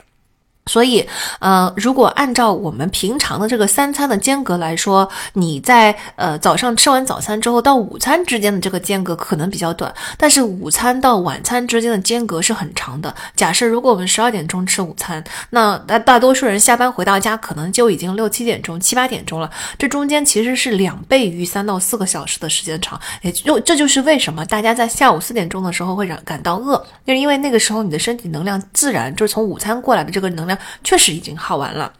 那，我们根据这个精力管理的需求，就需要把我们的三餐拆成更多的，也就是少食多餐的这个原理啊。作者给一个客户做了一个方案，大概是早上七点钟吃早餐。当然，起不来的同学，你们可以往所有时间都往后推啊。那他在十二点钟、十二点半吃午餐，那七点到十二点半是有五个半小时，所以在中间的十点钟，就是七隔三个小时要加入一个低能量的热量棒。或者是一把坚果，或者是少量水果，就这些东西凑在一起加一餐。好，十二点半午餐呢，到晚上的这个呃晚餐时间是七点钟，所以这就又是六个半小时的时间。因此呢，我们又在中间要插入一个，就是下午三点半的时候就要加入一个点心，跟早上的点心是类似的。那在这个间隔中，就什么时候起床，我们就可以把这个方案往后顺推，嗯，多长时间？总之就是你的早餐跟午餐跟晚餐之间的这个加进去的这个点心的时间，就嗯一共午餐嘛，五五五个餐，five。Five meals，那在这个五顿餐饭之的时间间隔，基本上就是三个小时到三个半小时左右。也就是说，每隔三到三个半小时，最多不要超过四个小时，我们就应该吃下一餐了啊。我们的早中晚三餐吃的比较多，但是中间的两餐可以稍微增添一下能量比较持续的，像坚果类啊，像能量棒之类的东西。这就是少食多餐。那在之前的节目中，其实从健康的角度，我们有提到过，说清静食对身体是有健是好的。这个好像跟我们从精力层面的诉求是有一丢丢矛盾的。因为，嗯，像 David Sinclair 就是哈佛的那个教授，他的播客里边也提到，他本人就是做清静食的，啊，就是那个著名的 Intermediate Fasting，就是呃那个间歇性进食，一六八嘛，十六个小时内是不吃的，只有八个小时之内在进在进食。因此呢，他就，嗯，这个他说，这个就意味着你只能一天吃两餐，嗯，他不觉得晚餐不吃对他来说比较困难，所以对他是不吃早餐的。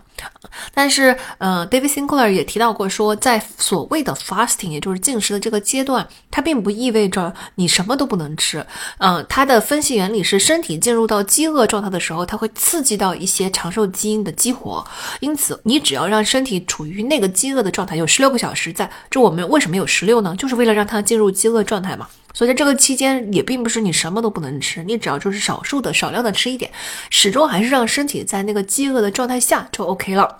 因此呢，我觉得就是说，咱们要综合这两方面的东西。一方面呢，我们确实想要健康长寿；另外一方面呢，确实在日常生活中，我们就是有这么大的精力的需求。那怎么办呢？当然就是有两个方案了。更普遍的方案是我建议我们还是少食多餐，只是把这个少食多餐呢，就是把它嗯每一顿的量稍微的减少一下，或者说早餐也不要吃的太饱，那晚餐稍微吃的饱一点，或者反过来。这样的话呢，总体来说我们身体还是会有很长的一段时间处在饥饿中，但是不建议大家就把这个东西严格限制在所谓的一六八，因为现在大家工作的时间都很长嘛，我们需要在工作期间嗯。稳定的、持续释放的能量供给。第二个方案当然就比较奢侈了，就是希望大家尽量的把需要能量支出的这个东西也挤压在更短的时间之内进行。未来可能还会给大家读类似，比如说深度工作呀这些书，啊，明白了刚才那个律动和 A B 切换模式，就是一阵猛干然后又休息的模式，大家也会明白，我们其实就是需要这样的律动的。因此，你九九六真的是非常糟糕，完全没有意义啊。呃，如果你们能做得到的话，尽量把能量支出。最多的那些东西压在一个一段时间之内，那剩下的时间之内，虽然你可能还得待在公司有一种工作的状态，但是能量的支出就没有这么高的要求了。接下来我们就要说到运动，这里也简单的说一下，作者建议的是每周三到四次的中强度的运动就 OK 了。呃，我们另外一份健康观研究中也说到，呃，每周一百五十分钟的中强度运动，哇，基本上就等于三到四次。但是其实如果说是按每周一百五十分钟这个呃标准来算的话，每天你只要做二十多分钟就可以了。那这个中强度的意思是你快速的走路，说就你如果一边走路一边说话，要得有点喘的程度才叫中强度。那就是说，如果大家是离公司近的话，就尽量走路去上班；如果离公司远的话，就尽量就是提前一站下来，或者是晚一站上车。那这样子的话，你就可以多走一多走一站路，这个也基本上就等于二十多分钟的这个快走。当然，记住啊，一定要快走。好，运动方面还想要提醒大家的是，尽量不要只做有氧，嗯，无氧运动，也就是建立肌肉的运动也是非常非常重要的，因为肌肉是随着年龄流逝的。你越早开始举铁，你流失的就越慢，就是你会把肌肉留在你身上更长的时间。等到你已经流失了，你等到年纪再大的时候，想要把它练出来，那已经非常非常非常困难了。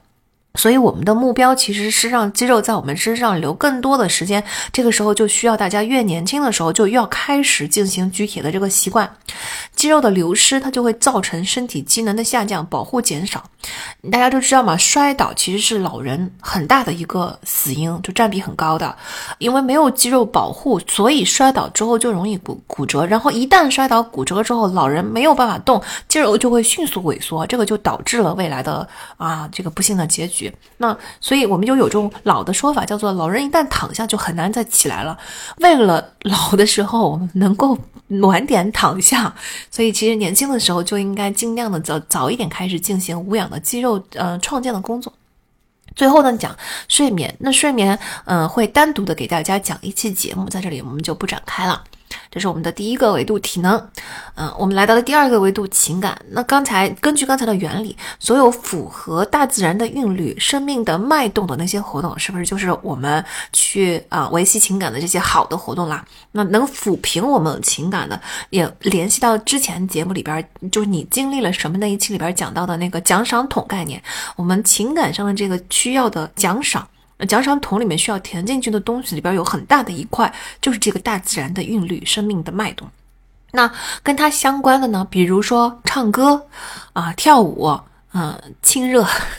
然后这些其实也是因为，呃，韵律。嗯，跳舞的这个身体的运动动作，这些韵律其实就是大自然的律动。那包括亲近大自然的东西，比如说啊，这个采风啊，园艺，嗯，这个体育运动也是跟身体的韵律韵律有关的。包括一些嗯比较安静的，像瑜伽呀，或者是读书、参观博物馆、听音乐会，这些都是能够给我们带来情绪滋养的活动。那我是在山区长大的，我小时候就很亲近大自然，所以每一次回到大自然中，就确实能让我很放松。我相信对大家其实也是一样的啦，可能就对我来说，尤其带着一份嗯儿时的记忆吧。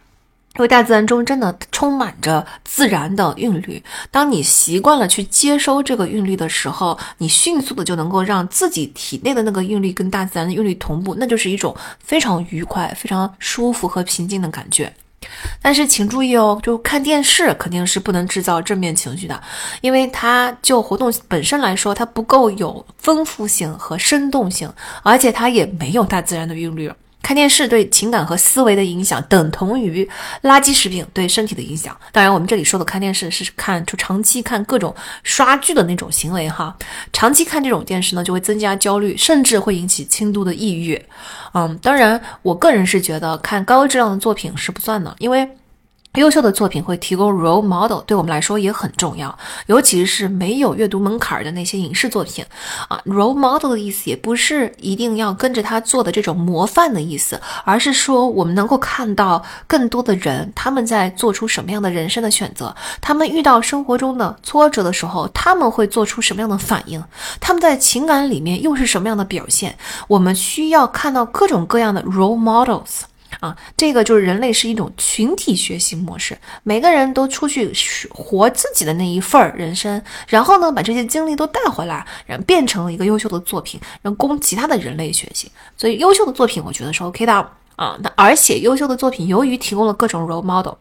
像分手分手心理学里边也讲到过，这些 role model 就会帮助我们看到，原来人生没有这么狭窄，原来别人碰到这样的事情，他不是这样干的啊，原来还有那么多不同的人生，就这种开阔，突然之间整个开阔了的感觉，非常有助于在分手的心碎期纠结于那一点点伤痛的那种大脑的状态。所以分手心理学里边有一个帮助度过分手后痛苦期的方法，就是去看优秀的影视作品。和这个呃文学作品，那这种也提供了很多的情感体验，所以它其实是滋养我们的情感账户的。但是呢，对作品的要求肯定是要提高，对吧？所以我们平常与其看剧，不如说我们用高标准的，用各种啊口碑电影和特别好的剧来取代那些烂剧。嗯，除了这些我们刚才说的爱好活动之外，我们还得主动建设自己的社会支持系统。这个大家应该比较耳熟能详吧？比如说，这个社会系支持系统，也就是在亲情、友情、爱情、战友情这些方面，你当然是建立更越多呃连结越好，一圈圈的往外扩，这个圈圈越多越好。那比如说，嗯，其实让人开心的有一个书中提到的一个很简单的秘诀，就是你在工作中至少要拥有一位朋友。如果你在整个职场一个朋友都没有，就我觉得有很多鸡汤会说。啊，职场就是职场，不要跟同事当什么朋友啊！这个生活跟工作要完全分开。我个人强烈的不相信这些东西。就当然，你不需要，你不要把每一个同事都当成朋友。当然，在职场中确实有一些利益上的计较和嗯考量，所以呢，它是一个更复杂的建立友情的环境。但是，如果你在工作中能够有一位真正的交心的朋友，或者我们就退一退半步吧，就是你在工作中有一位搭档啊，他是跟你之间除了纯粹的工作交流之外，也是真正关心你的啊，欣赏你的。那他对于你整个的精神状态，对于你的情感滋养这件事情，是真的非常的重要。因为我们每天有太多的时间是花在职场上的。那平常呢，如果职场达不到这个要求，那我知道有很多我们目前的这个大环境不是很善良，所以很多人在职场得不到这样的滋养。那我们就一定要在职场之外，就在自己的个人生活中更加注意的、主动的去得到、获取我们的情感滋养。比如主动跟真正的朋友多聚会啊，然后呢，主动去维系亲情，多跟他们打电话，多建立兴趣爱好，去结交新的朋友，以及建立真正健康的亲密关系啊。如果没有的话，就不要屈就，因为虚伪的亲密关系其实对人的伤害更大。啊，在亲密关系中呢，也要知道你自己主动去爱，而不是求索别人来爱自己，才是真正的治愈啊！这里就建议大家去听一下之前《爱的艺术》的那一期播客啦。在这个社会支持系统之里边，我还想讲一点是前面也提到过的，希望大家能够定期的、主动的去更新自己的朋友圈，因为有很多的朋友其实并不是简简单单的跟不上你的角度这么简单，他。长期来说，有些关系是会变质的，有些关系它就算不变质，它留在那里对你来说是一种损耗。所以，我我个人建议还是要定定期更新你的朋友圈。这件事情其实很多人没有意识到要做。我经常听到这样的故事，就比如说，呃，从小玩到大的玩伴，或者是啊二十多岁的时候就是那个生死相交的那些朋友，肝胆相照的那些哥们儿姐们儿。嗯，到了你三十多岁、四十多岁的时候，大家的人生路非常的不一样，而且可能价值观上就慢慢的产生了分歧。这些时候，其实你不能因为说啊，这个老朋友真的非常的难得，所以我就一定要跟他在一起。我觉得是这样的，所谓的更新朋友圈，并不是让你去跟这些人绝交、断联，做的这么呃。偏激，而是说我们要把大部分的业余的时间花在谁的身上，你仍然可以跟他保持一个遥远的距离。maybe 有一天你们的路还会再重逢，但是没有必要把大部分的时间都习惯性的留在以前的朋友身上。定期的要审视一下，我是不是应该把这些时间拿出来，因为我需要，我真的需要真心的情绪的滋养。那这里初中有两个我觉得很棒的例子。第一个例子呢叫艾丽卡，她是一个没有自己的享受的职场妈妈。她的症状就是啊，工作是无穷无尽的，而且她对自己的要求又很高。嗯，她是很专业、很细心，嗯，他不但自己很疲惫，而且搞得身边的人都很疲惫，就是他的人际关系是不佳的，人很僵硬。他花了这么多的心思，而且还得罪了很多的同事，这么高标准的要求，在工作上累得要死，回家呢又挤不出时间去陪伴自己的两个儿子，所以他内心又很内疚。总体来说，他就整个是一个啊疲惫而僵硬的这么一个职场妈妈。好，那他的问题在哪儿呢？就是其实他的这个焦虑和僵硬是精力不足所导致的。他其实并不是呃自己想要这么僵硬，想要这么暴躁。但前面说过了嘛，精力不足其实才是这些后面的原因，呃，这些表现的原因。就像我们旅行的时候非常的累，就很容易吵架，真的。那呃，他没有留时间给自己享受生活，才是他这个精力不足的原因。因为没有享受生活，没有生命的律动，没有自己的给自自己爱自己的这些滋润，其实整个人就会变得非常的焦躁。因为精力真的实在是就一条直线久了嘛，你没有这个中间的这个 A B 切换。的波动，然后呢，嗯，团队让他回想带给自己巨大喜悦的事情。你看，带给自己喜悦的、让自己快乐的、轻松的，这个就是我们的情感账户。任何让我们感受到这些正面的情绪的东西，就是我们的情感账户。那他这个感到最大喜悦的事情，已经他说是生孩子。再往前呢，就是高中的舞会啊，或者是结婚的当天，没有一件这些事情，没有一件是最近十年内发生的。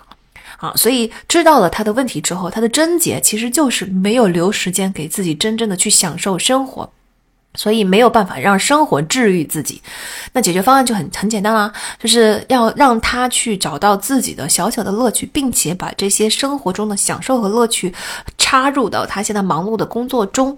那比如说，团队就问他，作者团队说你喜欢什么？那阿瑞卡就说我喜欢大自然，然后我喜欢读小说。嗯，以及呢，我小时候学过芭蕾，那时候还挺开心的，就是我也挺喜欢跳舞。好，所以我们关键是我们不要做特别大的那种，看起来就长期不能持续的那种改变，我们要一点一点的把这些东西给塞进去。那他既然喜欢大自然，于是团队就在周边做了一个调研，就发现附近有一个植物园，所以给艾瑞卡的建议是，午饭的时候就千万不要在办公桌前吃啊，我们不是要有一个 A B 切换，要有一个律动，要有一个休息吗？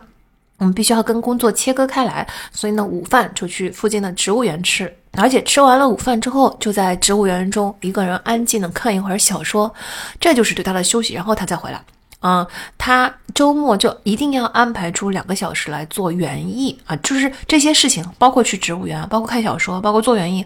都是他必须要对自己做的，他要享受生活的东西。那在比如说，他小时候学芭蕾，喜欢跳舞。那每慢慢的在前面的园艺啊，然后植物园午餐这些东西已经开始做出来了之后，再去定期的上舞蹈课。这就是我们的艾瑞卡的例子。嗯，第二个例子呢是 Jeffrey。Jeffrey 的问题是他的人际关系越来越表面。啊，比如说他跟那个工作伙伴、下属呢关系是良好的，当然他觉得越来越没有深入的沟通跟交流了啊，总在表层。那随着他的职位上升，他离下属的距离肯定是越来越远了，以及他发现妻子也开始不断的抱怨他啊，所谓的不顾家啊，自己没有得到足够的关注，总他就老觉得呃，好像所有的关系都在越来越往浅层走。那对他的问题分析，就是因为真正的情感的滋养。是来自深度的真正的人际关系啊，深度是很重要的。人生阶段发生了改变，你有很多事情习以为常，你就会忘记深度这件事情也是需要不断的主动去创造、去维护的。嗯，其实这个忘记维护深度。是我们也很容易忽略的一件事情。你看啊，年少的朋友身上总是有真心，那是因为我们花了很多的关注在对方身上。就年少的时候的感情很炽热，也是因为我们经常花了大量的关注在对方身上。啊，不是因为年纪大了以后就没有了少年时候的那个爱的能力，相反，我们爱的能力应该是越来越强，越来越成熟了。那这个时候为什么感受不到少年时代的那种激情呢？不是那激情，应该是说那种真心的滋润的滋养的关系呢？是因为我们没有主动的去挖这个深度。那职场也是一样，随着职位的上升，也没有，嗯，就总觉得好像以前跟同事怎么相处，现在还是怎么相处，忘记了慢慢慢慢的，你还是要付出更多的主动的努力去维系跟同事的关系。那在婚姻跟孩子相处中也是一样，他就变得越来越像完成任务，却忘记了你还是要主动花一点时间去做这些事的。听起来好像我们要主动额外去做很多事，实际上我们一定要理解。你花一点点的心力，就只要你把关注投在这件事情上，那它本身能够回馈给你的情感滋养，它就是源源不断的精力来源。跟你花进去那些相比，你就是就好像滴水之情涌泉以报一样，你滴一滴水进去，它就能够涌出清泉来。所以还是要花时间的。那对于 Jeffrey 的这个解决方案，就是他必须要每周呃花找时间出来跟亲人相处，这是第一步。于是他要。制定非常详尽的计划，比如说周一晚上亲子日，他就一定要跟女儿玩一晚上。那周三呢是约会日，所以他就要跟妻子去约会。那周六晚上呢是聊天日，就是他那天晚上一定要划出一点时间来跟妻子进行一个一周的生活交流，进行一些深度的对话。那用了这些方法之后，他跟妻子跟孩子的关系立刻就改善了。那接下来第二步呢，就要是跟下属去建立更真实的关系了。于是他就每周五挑一位下属去共进午餐。一开始的时候，他的下属就很惊讶，因为从来没有从老板这里得到这样的关注，而且惴惴不安，不知道老板要跟自己谈什么。但是他慢慢发现，老板跟自己共进午餐没有任何其他的目的之后呢，就放松了。然后也慢慢的开始有同事向老板寻求别的建议啦，谈论自己的生活啦等等哈，就是他们的关系就慢慢的越来越改善，而且相互之间彼此更了解了。然后他他们做的这些团建本身呢，其实也是用来实现深度的，而不是呃这个拿来当任务来完成的。如果只是打勾完成这个团建任务，它就是一个狗屁工作，对吧？那所以其实团建是为了让增进同事之间的交流，让大家脱离职场的环境来谈论一些互相更能建立真实的深层的关系的这么一些事情，这才是团建真正的意义。啊，那这个呃，职场里边，如果我们要建立真正深度、有深度的真实的关系，那就一定要呃，某种程度上说真话嘛。这个时候就要涉及到一些，那老板对下属负有给予真实的反馈的那个义务，其实下属对老板同样负有给予真实反馈的义务。如果你们想要让这个团队更好的话。那在给予反馈的过程中，其实尤其是在我们的文化中，有很多人就很害怕去进行这种实际上是很健康、非常必要的深度的沟通。那这里就作者就给了一个建议，叫做三明治反馈。什么叫三明治呢？三明治不就是中间加一加一块馅儿嘛，上面两上下两层面包。那我们就把。这个嗯，给反馈当成一个三明治的三段啊，从正面评价开始，以鼓励结尾，把你真正想说的那个建议，如果带有就是一些需要你改进的那些建议加在中间。那嗯，这个情况下就是你会让人家感受到你对对方的认可和尊重啊，而且不会让人家停留在一个非常糟糕的印象里边。你同时，因为我们的结尾也是鼓励嘛。所以以正面评价开始，以鼓励结尾，把你想说的建议放在中间，这就是一个三明治的反馈啊。这个三明治的反馈，其实在职场来说就很很很重要。如果你想要跟对方建立一个关系，你必须要跟他有更多的真真实的深层的沟通的话，那采用三明治的这个方式，可能更让你们的沟通会进行更顺滑。在这里，我特别想要提一下老板跟员工的关系，因为我本人也是个老板，是吧？然后在这个，我也是曾经是个员工，所以我本人也是经历了从员工到老板的身份和嗯变化的。我是我在在此，我觉得无论是从我自己个人体验来说，还是从这本书的原理来说。我都还是强烈建议大家要尝试跟老板建立更加真实的关系，嗯，因为老板是天然具有权威性的，并且手握自己的表现的裁定权嘛，它影响到你的职业和收入。那我理解大家会很难想要跟老板建立工作以外的链接，比如说就觉得说，哎呀，多多说多错，万一要是我在老板面前留下不好的印象，万一要是我惹恼了老板怎么办？啊，就是甚至就是是在工作上都很想要尽量减少跟老板的直接联系。其实这反这对整个情感账户来说就是一个非常不健康的状态了。啊，深度关系不能只存在在平级之间，它必须存在在这个团队的每一个人之间。啊，如果你对同事是真诚的，但是对老板是疏离的和虚伪的，这就是一种意志账户的内耗，因为你不是一个知行合一的、符合自己价值观的人。你要是真诚，你就要都真诚，对吧？那我们这里不是说你一定要去跟老板当哥们儿、当朋友、当闺蜜，嗯，你是要意识到跟老板的真诚沟通，包括你给予老板充分的反馈，它是健康职场必要的成分。嗯，很多人会觉得我给反馈，老板哪用我给反馈？老板不是什么都知道吗？或者说，哎，我给了反馈，老板万一要是认为我过多管闲事怎么办？就我自己本人做老板来说，我其实是非常希望能够听到这些东西的，嗯，因为这对我来说是一种很大的帮助啊。有时候这些沟通是发生在更加随意的闲聊中的，有时候是发生在团建中啊，或者说是在更轻松的聚会的氛围中。如果你们过于保持距离，让老板高高在上的话呢，就没有这样轻松的沟通的氛围和随性的机会了。嗯，老板也是需要深度关系的。你要是让老板情感账户一直处于亏空的状态，其实最后大家都没有好处捞，对吗？所以就是在这里，我强烈建议大家，就是当然前提是你的老板是个好老板哈。那些非常差的老板呢，你就还是能离多远离多远吧。嗯，对于一个相对来说你比较愿意信任更好的老板来说，咱也不是说一定要跟他做。呃，私人关系特别铁的朋友，但是建议大家要去建立一个能够提供真诚的反馈、真诚的沟通，并且要建立深层关系的这么一个对象，无论是上级对下级，还是下级对上级，这在职场来说，嗯，都很重要。但凡如果你们建立了这样的团队氛围，大家会注意到你每天上班就会喜气洋洋，然后整体来说就会更轻松。也就是说，这件事情是能够 benefit 所有方的。你们做了这件事情之后。啊，整个人都会感受到更加轻松，然后把精力省出来去应对别的东西。最后呢，我们也要去面对自己的负面情绪。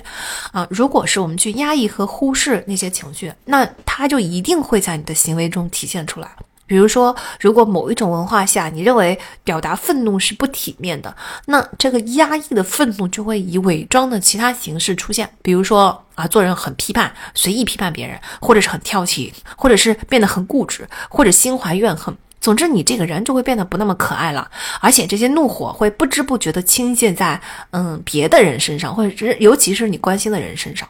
对吧？又或者说一个人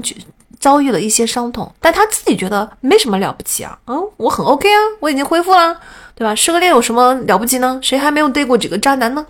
啊，这样的态度当然是很洒脱，是对的。但是如果说你太过于着急的去发出这些声明，而没有真正的去面对自己的伤痛的话呢，你压抑下去的那个伤痛就会侵蚀你对生活的热情，以及对他人的信任。总体来说，他一定会找到其他的形式表现出来的。所以，我们对负面情绪绝不能采取压抑和逃避的态度，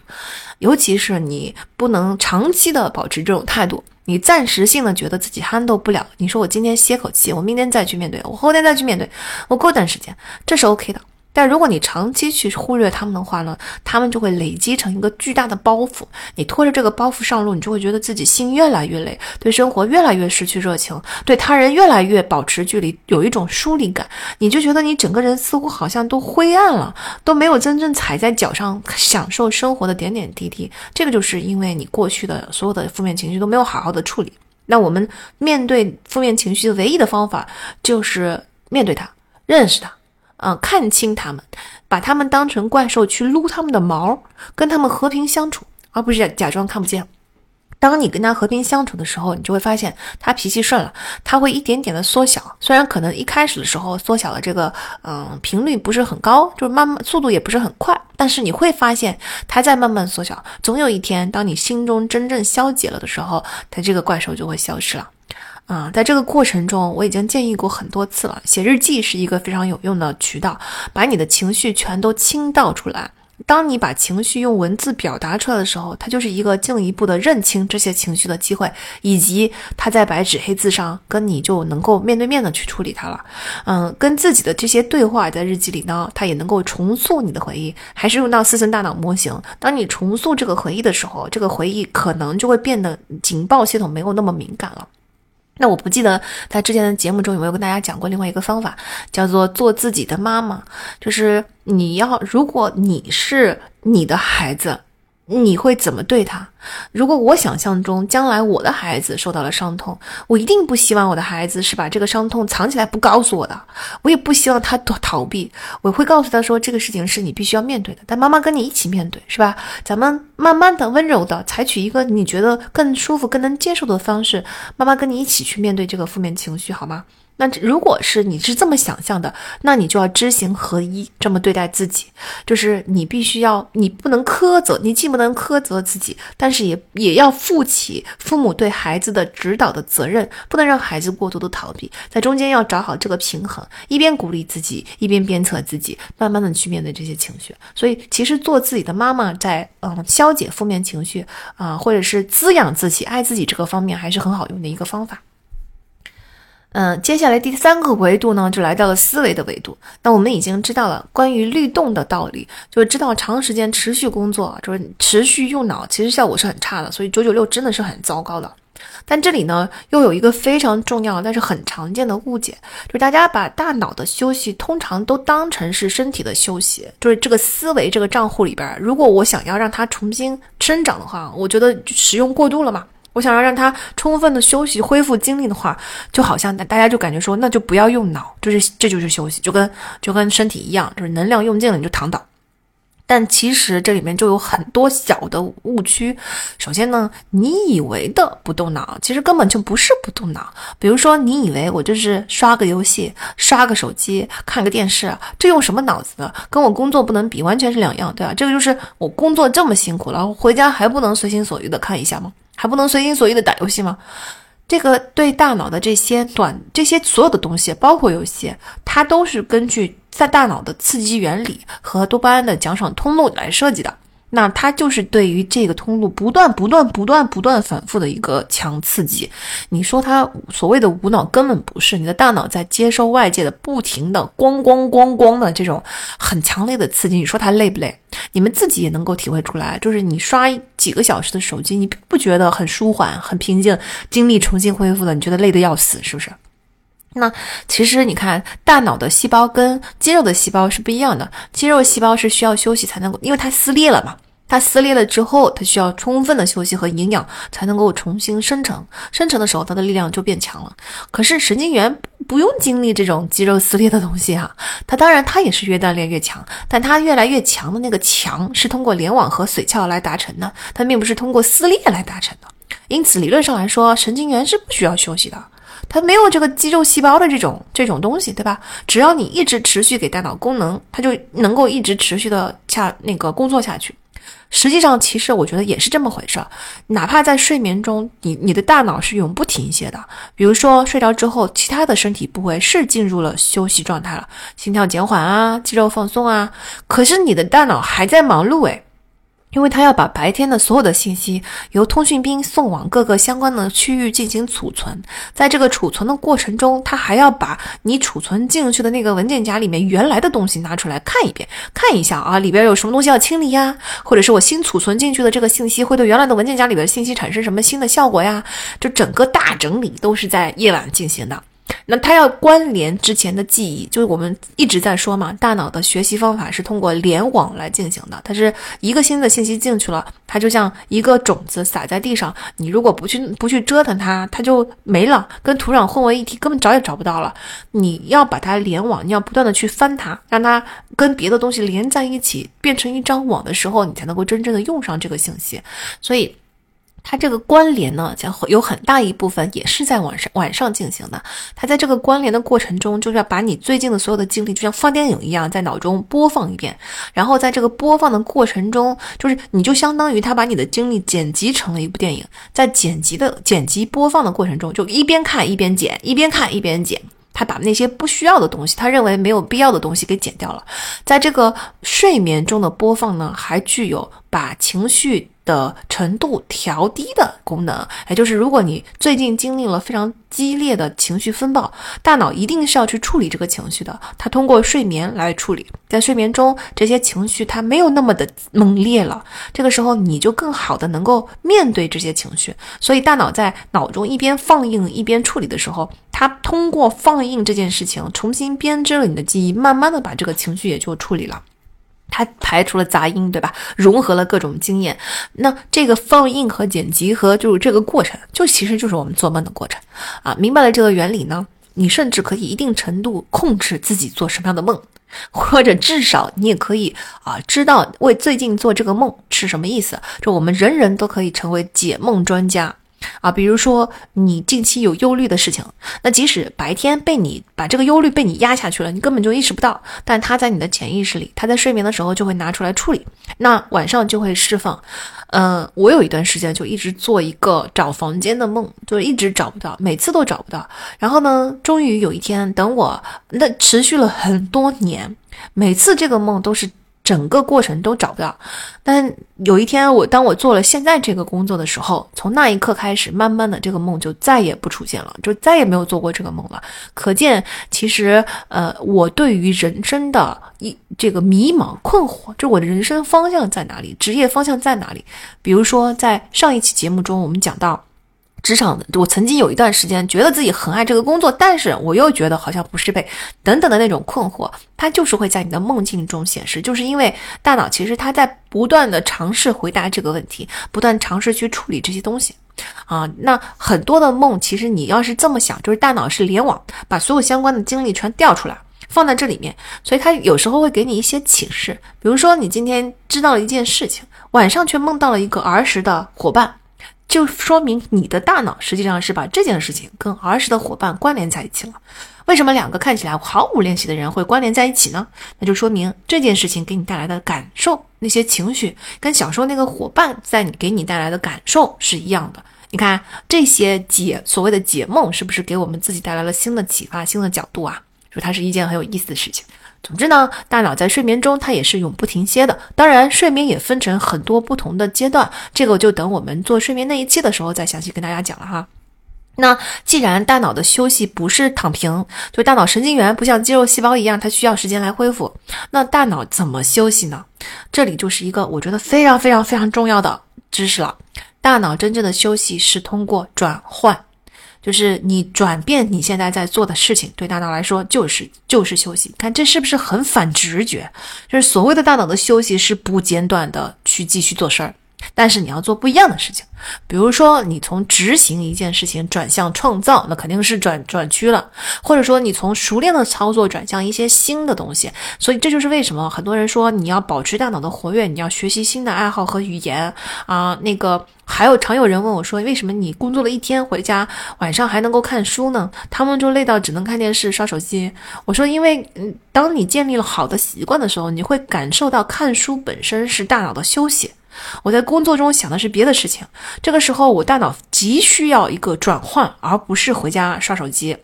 我越刷手机越累，但是我看书就因为它调动了大脑的不同的区域，所以这个就对我来说才是真正的休息。如果我今天晚上看书了，表面上看起来好像很辛苦、很艰苦，但实际上我休息的非常的充分，第二天起来精力往往都会比第一天更加充足。如果说我感觉很懒惰，然后今天就不想看书了，我今天就想要做点这刷刷手机、刷剧，这个时候第二天起来你就会觉得昏昏沉沉，就整个精力其实并没有被恢复啊，这个就是道理哈。那嗯，运动其实也是转区，因为运动的时候。蛮需要大脑的，但这个时候运动需要你专心啊，呃，除了这个快走的时候可能不太需要专心，但是大部分的运动其实都是需要你非常专心的。那些一边听看剧或者是看书一边运动。哪怕甚至就是跑步，你其实都不能够真正的运动好，因为运动的时候大脑要专心的去分出那个脑区去协调你的各种微动作。所以，如果你分了一半精力去看书或者看手机，或者一边走路一边看手机，那你的运动的效果是非常打折扣的。运动的时候最好是关注，但是听音乐是另外一回事儿。好，然后和亲友聊天也是转换大脑，做家务也是转换大脑，对吧？就是顺便还能够滋养情感账户。所以这些我们以前谈到过的所有的就帮助我们滋养自己的东西，其实跟我们的思维的休息是一样的。大脑需要的休息是转换，请记住这一点，这非常的重要。那转换呢？我们还可以从另外一个角度来理解，就是我们不能是一个直线嘛，你的转换实际上是在大脑中创造了一个曲线。如果你让大脑只做一件事情，只用一个脑区，那么就像一个单音节在你的脑中一直一直的重复。你说你烦不烦？啊，如果我们在不同的脑区让它不停的亮起来的话，就像在大脑做出一个复杂的、生动的啊乐章一样，它是不是就让大脑始终保持活力了？总之呢，就是用进废退这个道理，在大脑来说也是一样的。你要不断的去锻炼大脑的各个脑区，扩大精力池，那么大脑就越来越有活。活力，而不是让它保持在那里不动。如果你让它保持在那里不动的话呢，它就呃退了，对吧？髓鞘是有机体，它就解消解了。然后这个神经元不不使用，大脑就迟钝了。大家就会感觉到，嗯，其实很多所谓的迟钝，并不是因为你用脑用的多。我们平常生活中观察到的正正相反，你会发现那些用脑用的多的人特别的 sharp，然后精力其实特别的稳定，嗯，反而是大脑就运运转的越来越快，而不是相反，说你用多了以后你大脑会损耗。反过来说，不用大脑的人，你才会发现他越来越迟钝，就是因为大脑越来越单。直线了，在直线的过程中，它整个就越渐渐渐渐的暗沉下去了。这个就是，嗯，大脑的休息是转换的道理。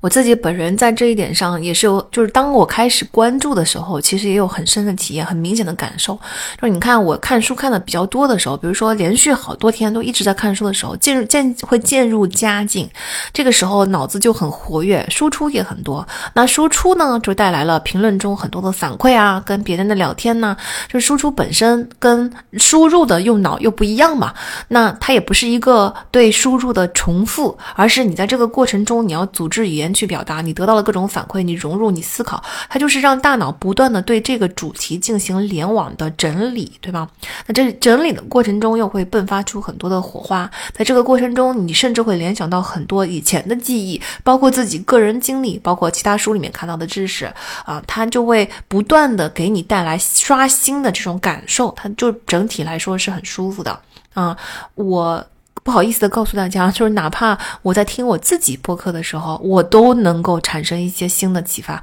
我本来还以为为了播客准备了很长时间，我对这个题材已经滚瓜烂熟，我可能听到自己的播客会非常的不耐烦。但是结果是，其实你只要把自己的这个脑子主题放在这个上面。你不断的去思考它的时候，其实每一轮它都不是一个枯燥的重复，它都是一个重新的梳理。只要这个题材足够深度，能够挖，它这个书里都会给你带来新的启发，就是一个非常舒服的感觉。那在这个过程中，其实大脑是一遍一遍、一遍一遍的，就像一个，就是嗯，大自然的韵律那种潮涨潮退，就一潮一潮一潮的这么一波一波的上来洗刷，那种感觉就会非常的清透，非常的舒服。啊，那尤其是如果说有有一段时间很忙，这个看书的啊 momentum 这个。惯性没有保持下来，然后有有好多天都没有看书的时候，我渐渐的会就会觉得自己面目可憎，就是所谓的这个一日不看书便觉自己面目可憎。我感觉就是这个憎不是因为嗯觉得自己很蠢，而是嗯不是嫌弃自己学识浅薄不够上进，而是那种嗯死气沉沉的疲惫的状态。就大眼大脑的反应开始慢慢的变慢、变迟钝的那种状态，那种状态是嗯让人憎恶的。所以我自己的感受是这样，就是大脑的休息绝对是一个转换。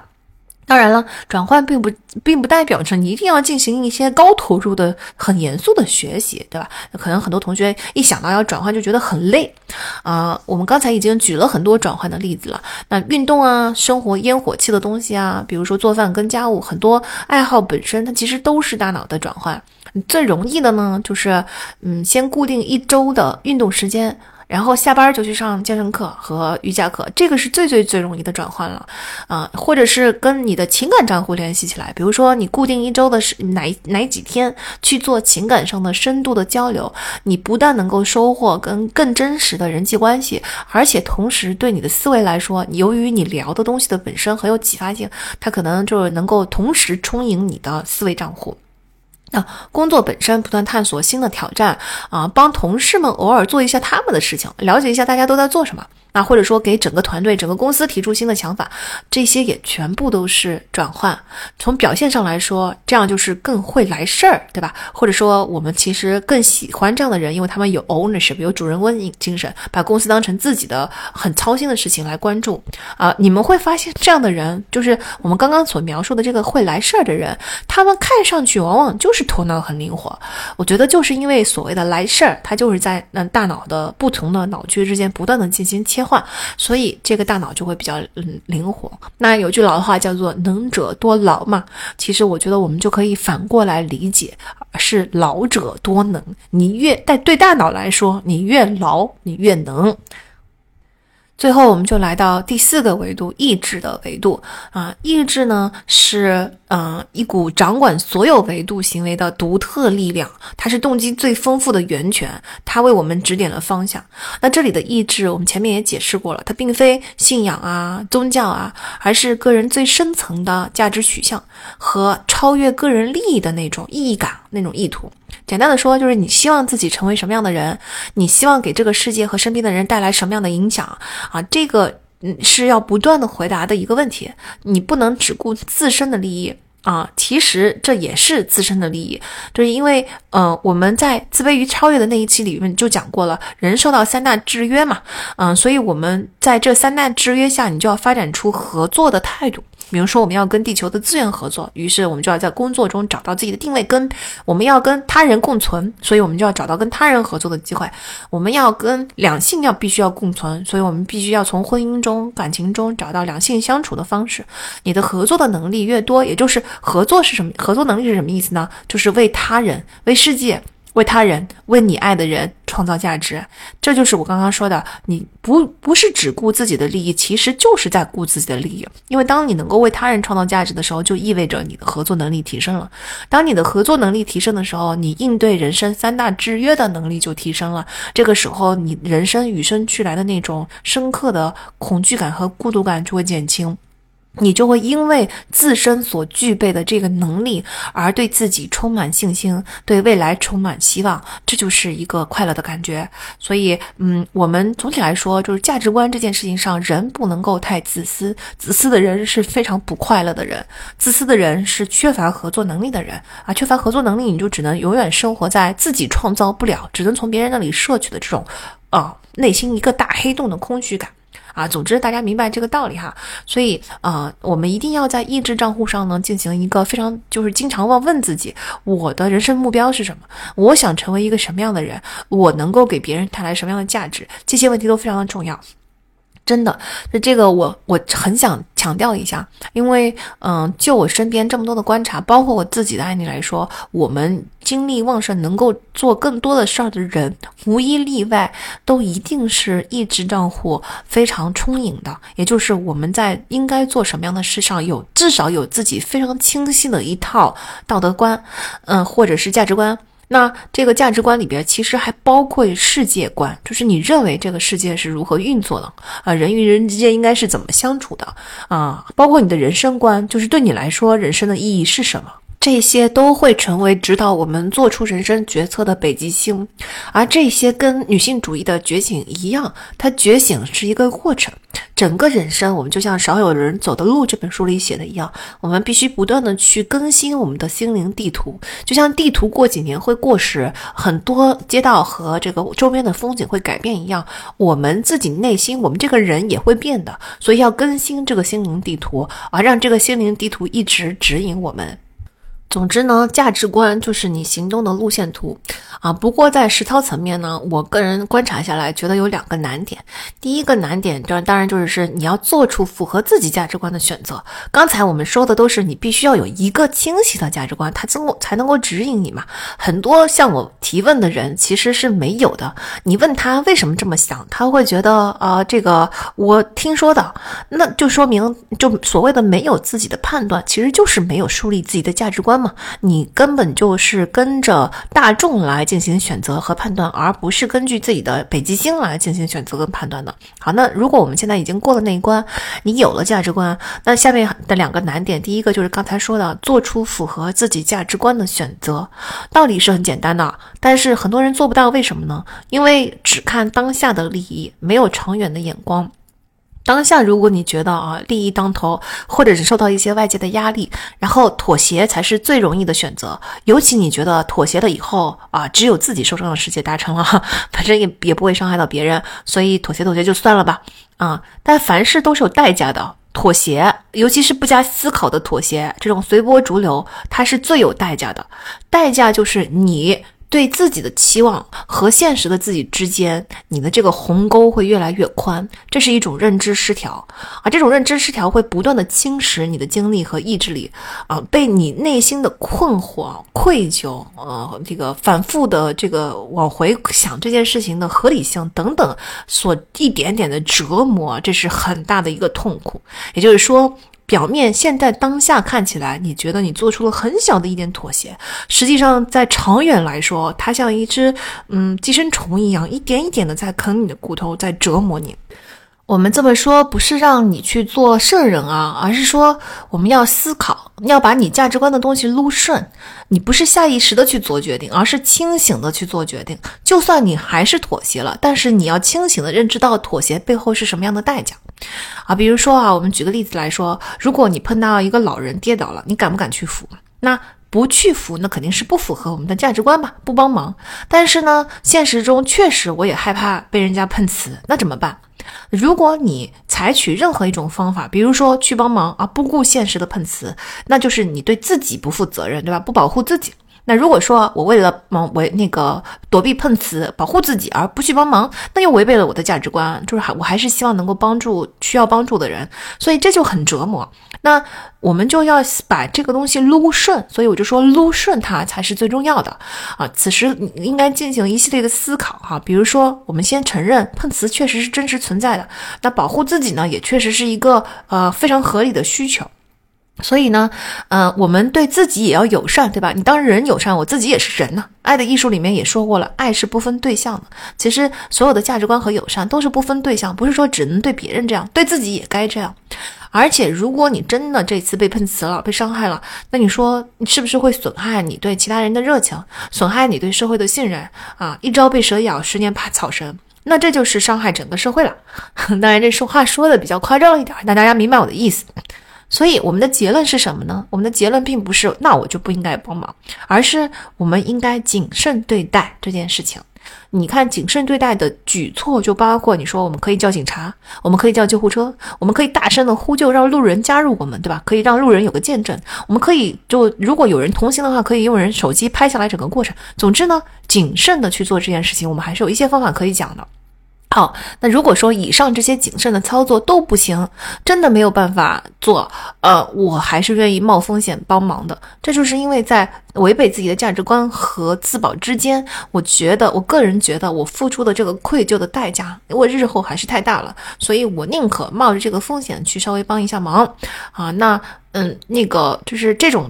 怕对方真的出事的担忧，这种自然的情感是我想要坚持的价值观。我希望自己不要变成很冷漠的人，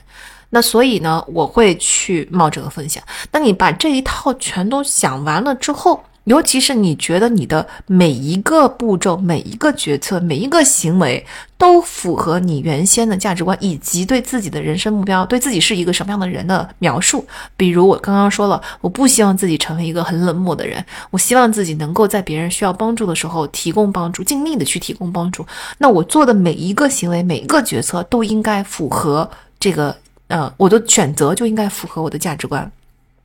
再比如说啊，你说朋友把我当成情绪垃圾桶那这个我应不应该跟朋友绝交？这就要好好的思考一下。就是为什么很多人在这个问题上老是举棋不定呢？是因为他觉得绝交了呢，又觉得哎呀，多年的朋友了，我是不是不够宽容啊？我这个人是不是太事儿了？他不绝交呢？你看，我们又回到刚才说，我们对自己也是要友善的，我们也要保护自己，对吧？那如果我自己觉得我在这段感情中，这段友情中，我已经嗯付出的非常的疲倦了，就是他把我当情绪垃圾桶，所以我们一定要进行一个思考。那不断的思考朋友的状态到底是什么？这个时候我们不能够躲避思考，凭自己的感受来轻易的下判断。我们应该想一想，他这个东西是一时的还是一直的？如果是一时的，那作为朋友，我们是不是应该理解每一个人的人生都有起伏？很多人可能会一段在短暂的跌到谷底。当你那我们换位思考就更明白了。当你跌到谷底的时候，你是不是也希望别人能够这样的帮你？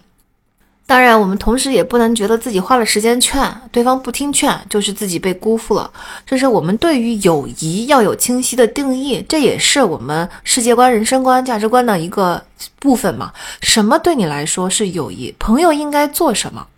提供安慰和建议当然是朋友应该做的，但尊重对方是独立的个体，有自己的步调和速度，有自己的判断，他也是朋友应该做的，是吧？所以你提供了情绪价值，所谓的情绪价值，并不代表你就拥有了对朋友的控制权。你想清楚了朋友应该做什么之后，其实你就更明白自己应该做什么了。如果你认为这个付出实在是太大了，我负起的这些朋友的责任实在是太大了，那很 OK，你就没有友情的这个回报。如果你认为在这个人身上我做出这些付出也没有相应的友情的回报，那可能说明这个人确实不适合做你的朋友。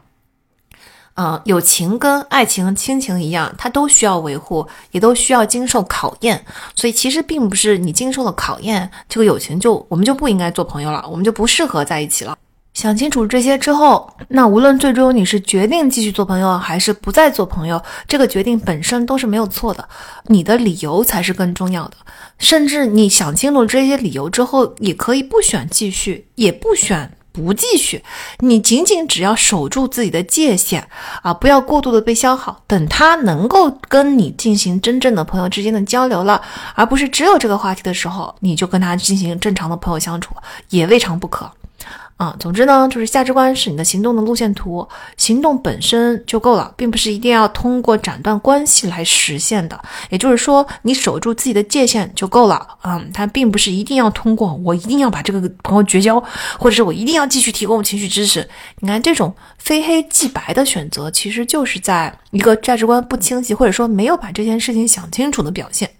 再比如说，有一些很复杂的话题，比如现在在中文这个环境里面，就人人打小三嘛。啊，出轨什么呢，也是一个嗯非常容易引起争议的话题。但其实所谓的出轨这件事情，我觉得也要想清楚，你到底不能接受的或者不符合我们价值观的到底是什么东西。比如说一个人的情愫，他是不可能真正的百分之百的控制的。当然不，他不产生任何对别人的情愫是最好。但是，如果产生了这个情愫，他能够意识到这个是物理性的，完全能够通过自己的一些行为去扼杀它，并且做出非常嗯正直的一些正确的行动。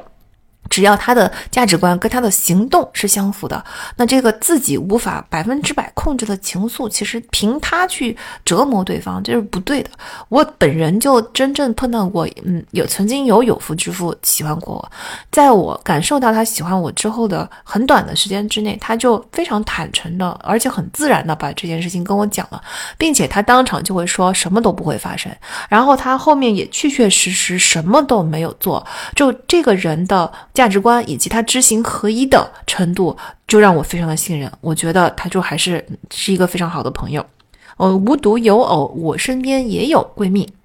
她是跟丈夫非常的相爱，但是她也曾经因为婚姻已经很长时间了，她也曾经对别人动过心。而且她动心的时候，她找我倾诉的时候，你确实能够看看到，那是一种物理性的上头，就是一个 crush。所以他对别人的 crush 有时候真的你控制不住，可是至少就是他不会做任何事，他除了找我这个闺蜜讲一讲 crush 这些这个经历这些感受之外，没有任何别的行为，他也绝不可能做出背叛她老公的事情。我觉得这些就是可爱的真实的。啊，而且非常知行合一的正直的人们啊。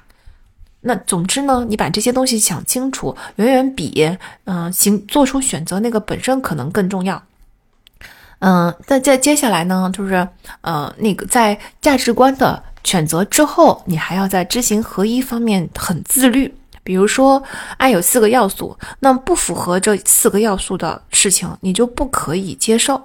这就是知行合一。如果你知道你必须要知行合一，在感情上可能你就能少栽很多的跟头。因为就算你当下的那个时候，你很想要接受，你很想要妥协，你心里面我总觉得这不是个事儿。对我来说，我有很强大爱的能力，我可以去更包容他，都不行。因为你既然相信爱就是这么四个要素，那你不断不论是你对别人还是别人对你，都应该符合这四个要素。这件事情是没得商量的。这就是为什么我说知行合一上是要自律的。再比如说，如果你相信人应该勇敢去爱，那就要拿出爱的勇气，采取行动。如果你相信一个人的价值不应该交由外人来评价，那你也要知行合一，不因为评价而改变行为。总之，在这里知行合一的这个行，才是我们的标准，而不是个人感受。那感受即使不好，你拿出行动来，朝着北极星走就行了。嗯，感受其实很多时候是一种本能。当然，人类在感性跟理性的斗争中从来没有赢过啊。嗯，而且直觉也是最大的智慧，但是感受也经常会出错，而且这种本能并不是服务于我们的快乐的。所以我觉得思考是很重要的，我们必须要在这个感受跟理性之间再放上一个价值观的北极星，由它引导我们的行动路线。那很多时候，我们就第一是不会选错方向，第二是减少了很多让在感性跟理性之间反复横跳、反复纠结的那些精神内耗。这里还有一个很好用的方法是，想象一下你赞赏的人、你欣赏的人、你认为符合你价值观的人，他会怎么做？比如说，你想象一下这个人，他会抽烟吗？啊，他不抽烟。他会锻炼吗？他一定是定期锻炼的。诶，那你肯定就朝着这个方向去努力了。哪怕你暂时一时做不到，但是如果你经常这么问自己的话，你经常就会有内驱力，朝着这个方向努力啊，一点点的 baby steps，也许你就靠朝这个目标越来越靠近了。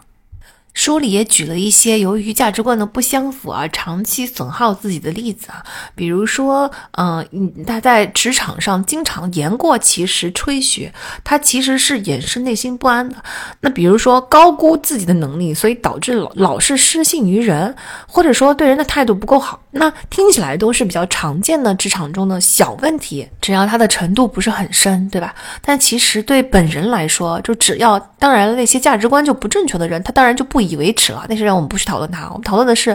他的价值观上明明是想要嗯做一个更好的人的，但是他在行为上没有跟得上啊。比如说嗯老是高估自己，所以导致于失信于人的那个人，他其实也不是故意的，他只是他认为失信于人是不对的。但他由于老是高估自己的能力，才导致了这个结果。但这个行为本身其实是让他非常的愧疚，长期来说是一种很大的精神损耗。所以这些书里的例子，到最后认识到这一点之后，他们都采取了相应的行为去修正自己的这些微看起来微小的这个什么言过其实啊、吹嘘啊、啊失信人于人啊这些东西，然后结果一直都很好。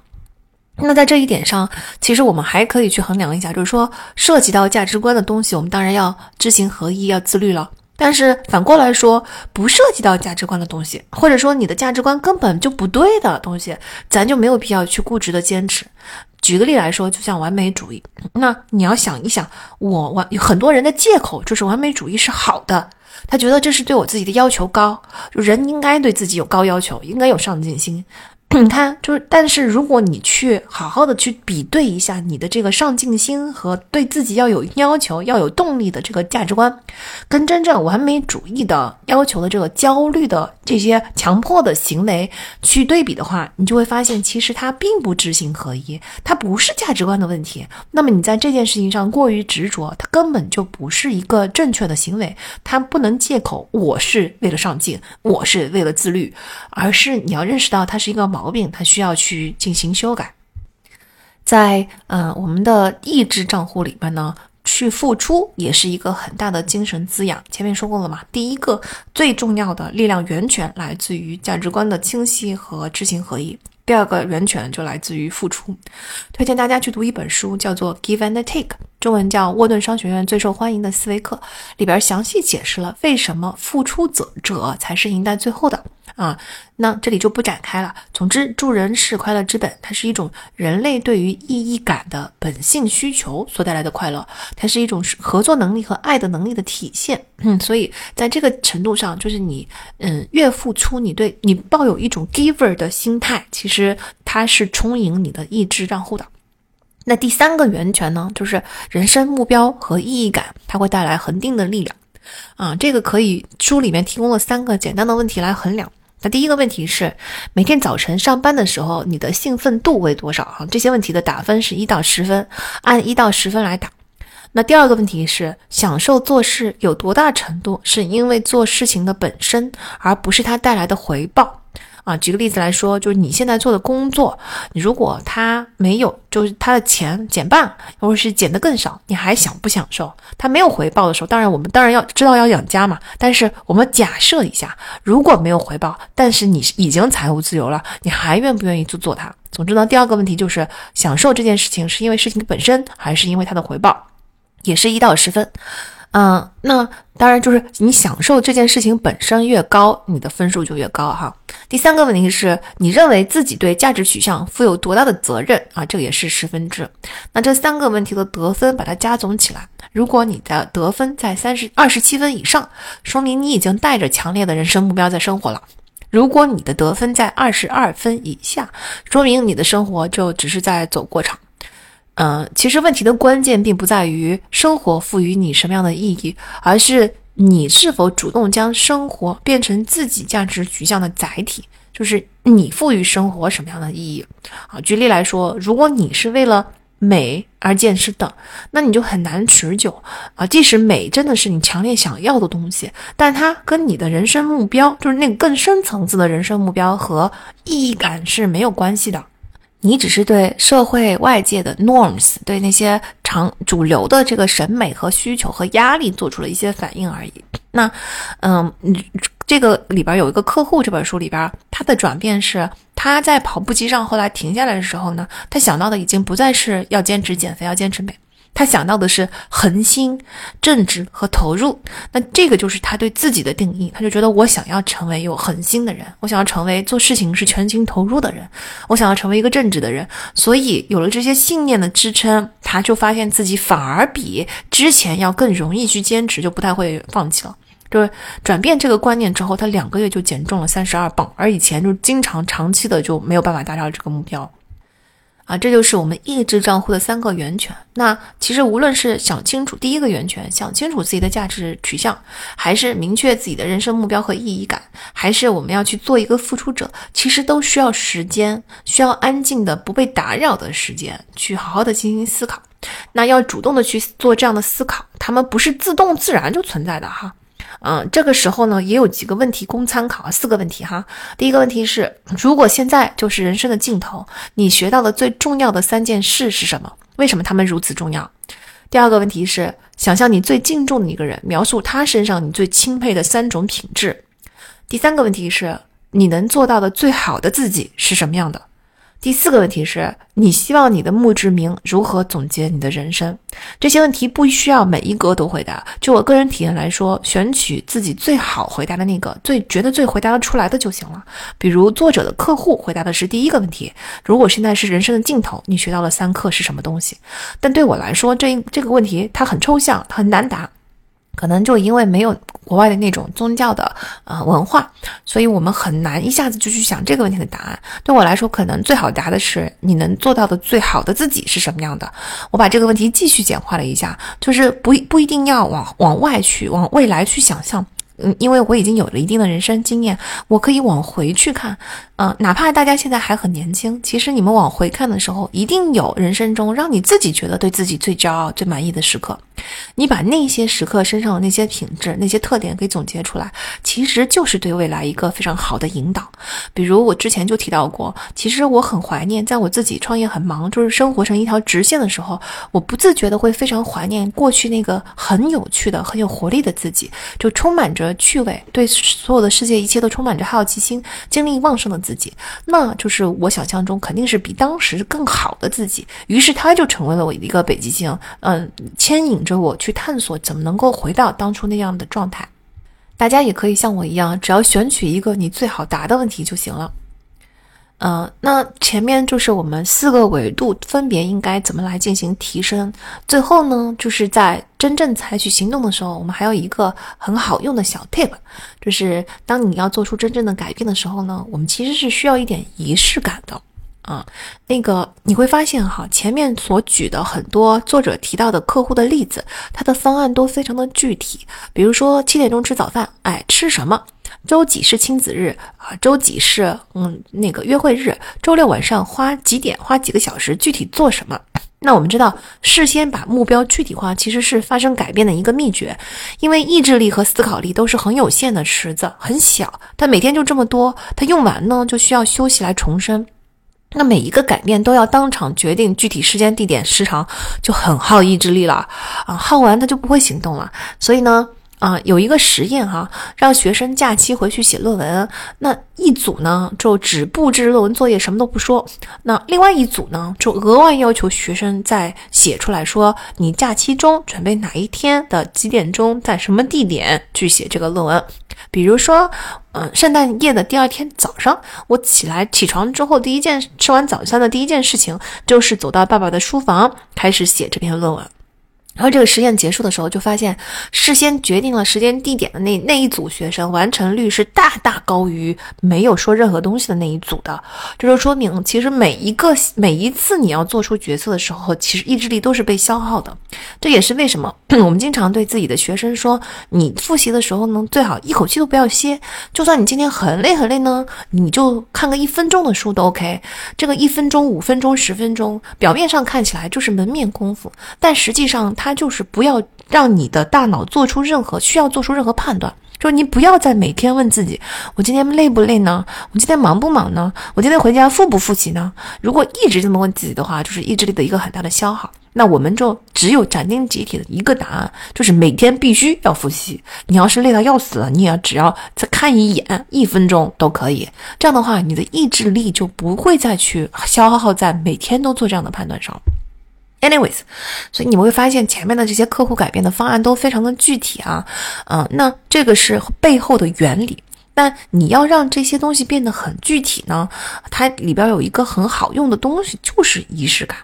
我以前也觉得仪式感是个门面功夫，浪费时间。但其实你用精准的那个仪式的习惯，它能够抵抗压力所产生的精力分分散和恐惧。嗯，有时候你是思考越少，你行动越容易，对吧？就比如说，我希望自己多读书。那很多时候我回家其实也是瘫在沙发上刷手机刷剧，此时你要让我扔下手机拿起书也很难，尤其是你连续很多天都这样做的时候，你的这个老习惯已经根深蒂固了，old habits die hard 嘛，对吧？那这个时候你要建立新的习惯就更困难了。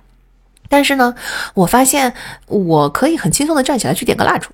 你让我在沙发上刷手机，站起来点个蜡烛这件事情，我还是可以做得到的。那由于这个任务非常小，很容易啊，它就像每天你只要做一个俯卧撑，这个任务你总做得到吧？嗯，那这个就是呃菜式效应在背后发生了效效果。什么是菜式效应呢？就是当你开启一件事情的时候，你就忍不住把它做完，你就忍不住持续做下去。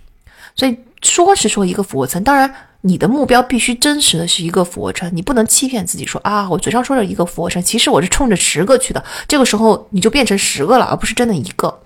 那当你真的觉得今天这一个我就可以放过自己的时候，你做完那一个，你就会下意识的想做下一个，你再下意识的再想做下一个。就回到读书的这个仪式感来说，如果我点好了香薰蜡烛，并且把它摆放好了时间呃地点，那摆摆放好了之后，我就会觉得啊，那点了蜡烛是不是应该关个灯？那关个灯，我是不是应该把读书的那个台灯给打开？哎，那这个读书的台灯一打开，它的氛围感就来了。这个时候，我觉得我需要一杯热茶。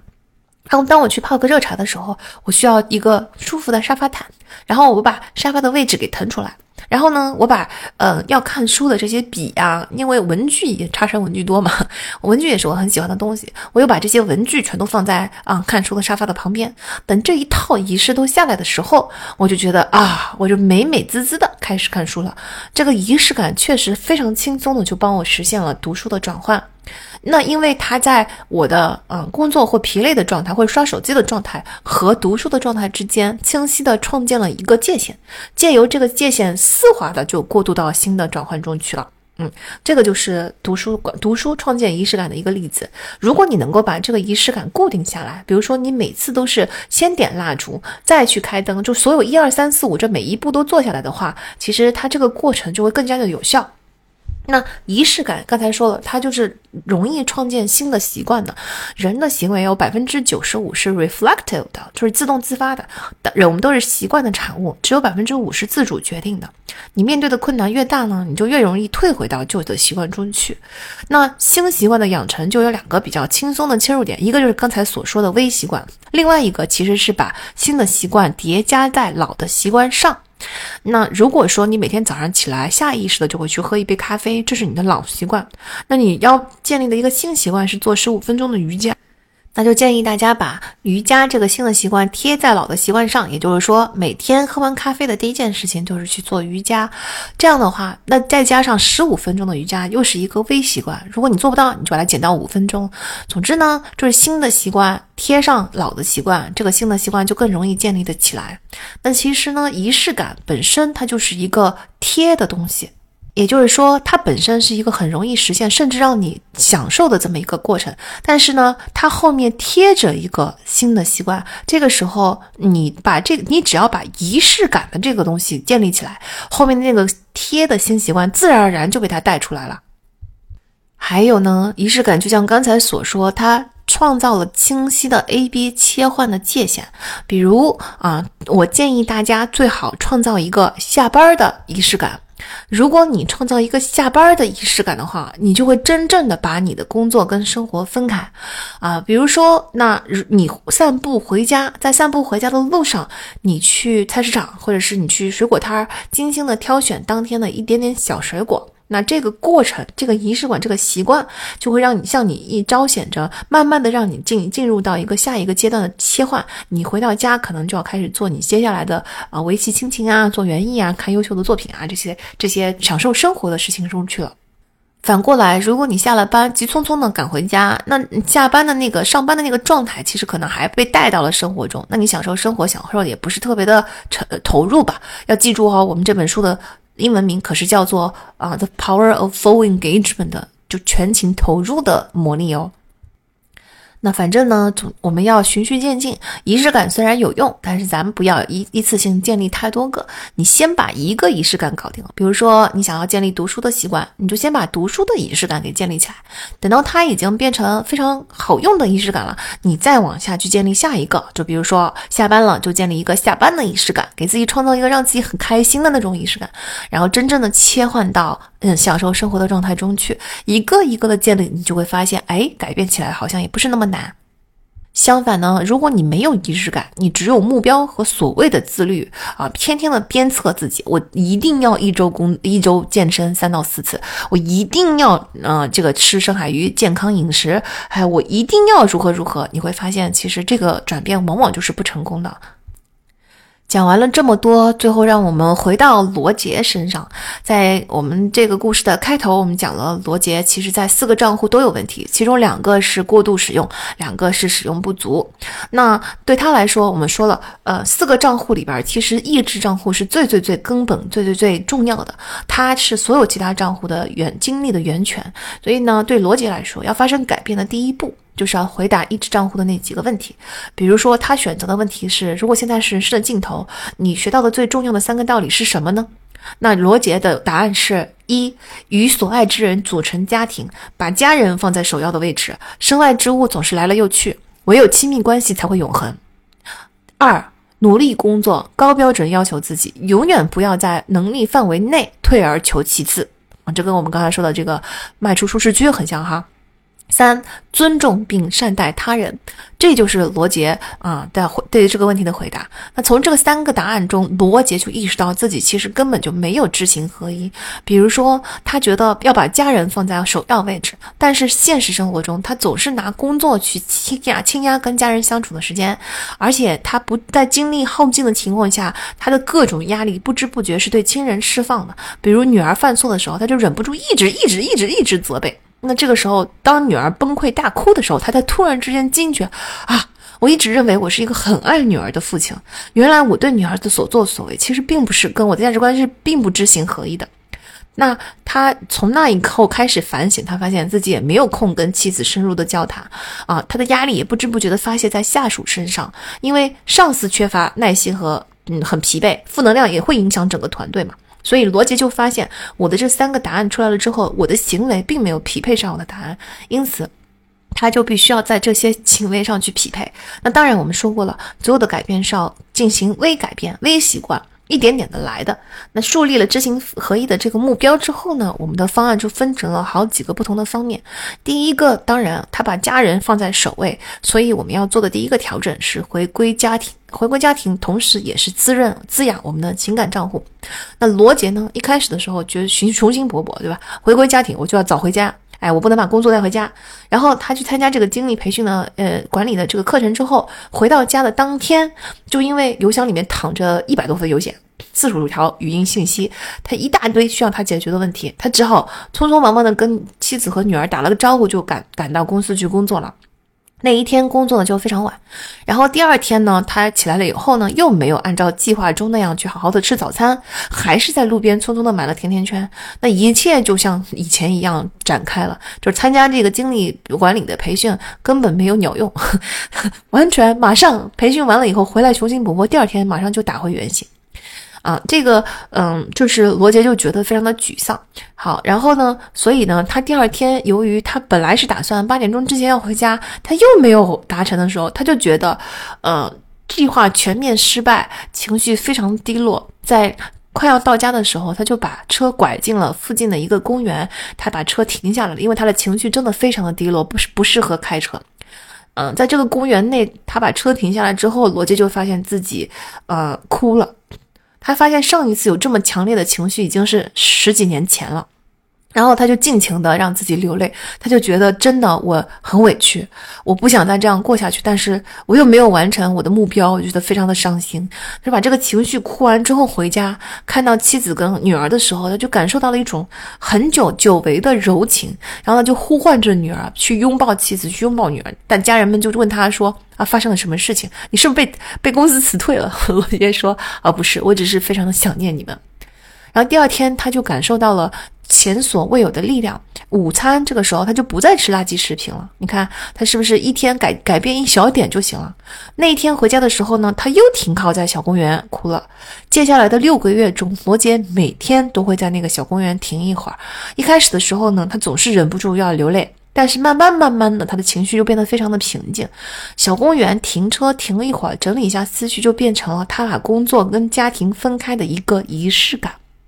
最终呢，他就建立了这个小公园的仪式感之后，他就开始啊围绕着孩子们去进行第二个仪式习惯，也就是因为他的工作确实见不到孩子很多，平常哈，他出门的时候，孩子因为你知道美国的那些中中产阶级以及嗯很多的中高层都是住在郊区的嘛，他们早上要很早就开车前往市区去工作。所以他早上起得很早呢，确实经常碰不到女儿。晚上回家有时候很晚呢，他又不能经常，就是女儿们又早早的上床睡觉了。所以呢，他就学会了一个，就是跟女儿们建立了一个新的仪式习惯，就是传纸条。他每天早上出门之前，会往女儿的房间门下面塞一些小纸条。小纸条上有些时候呢是感情的表达，就如何的爱他们的女儿啊。有时候呢是他给女儿布置的一些小谜语呀、小挑战啊、小谜题呀。然后有时候呢是他自己编出来的要讲给女儿听的故事。那这个仪仪式习惯就突突然间受到了女儿的热烈欢迎。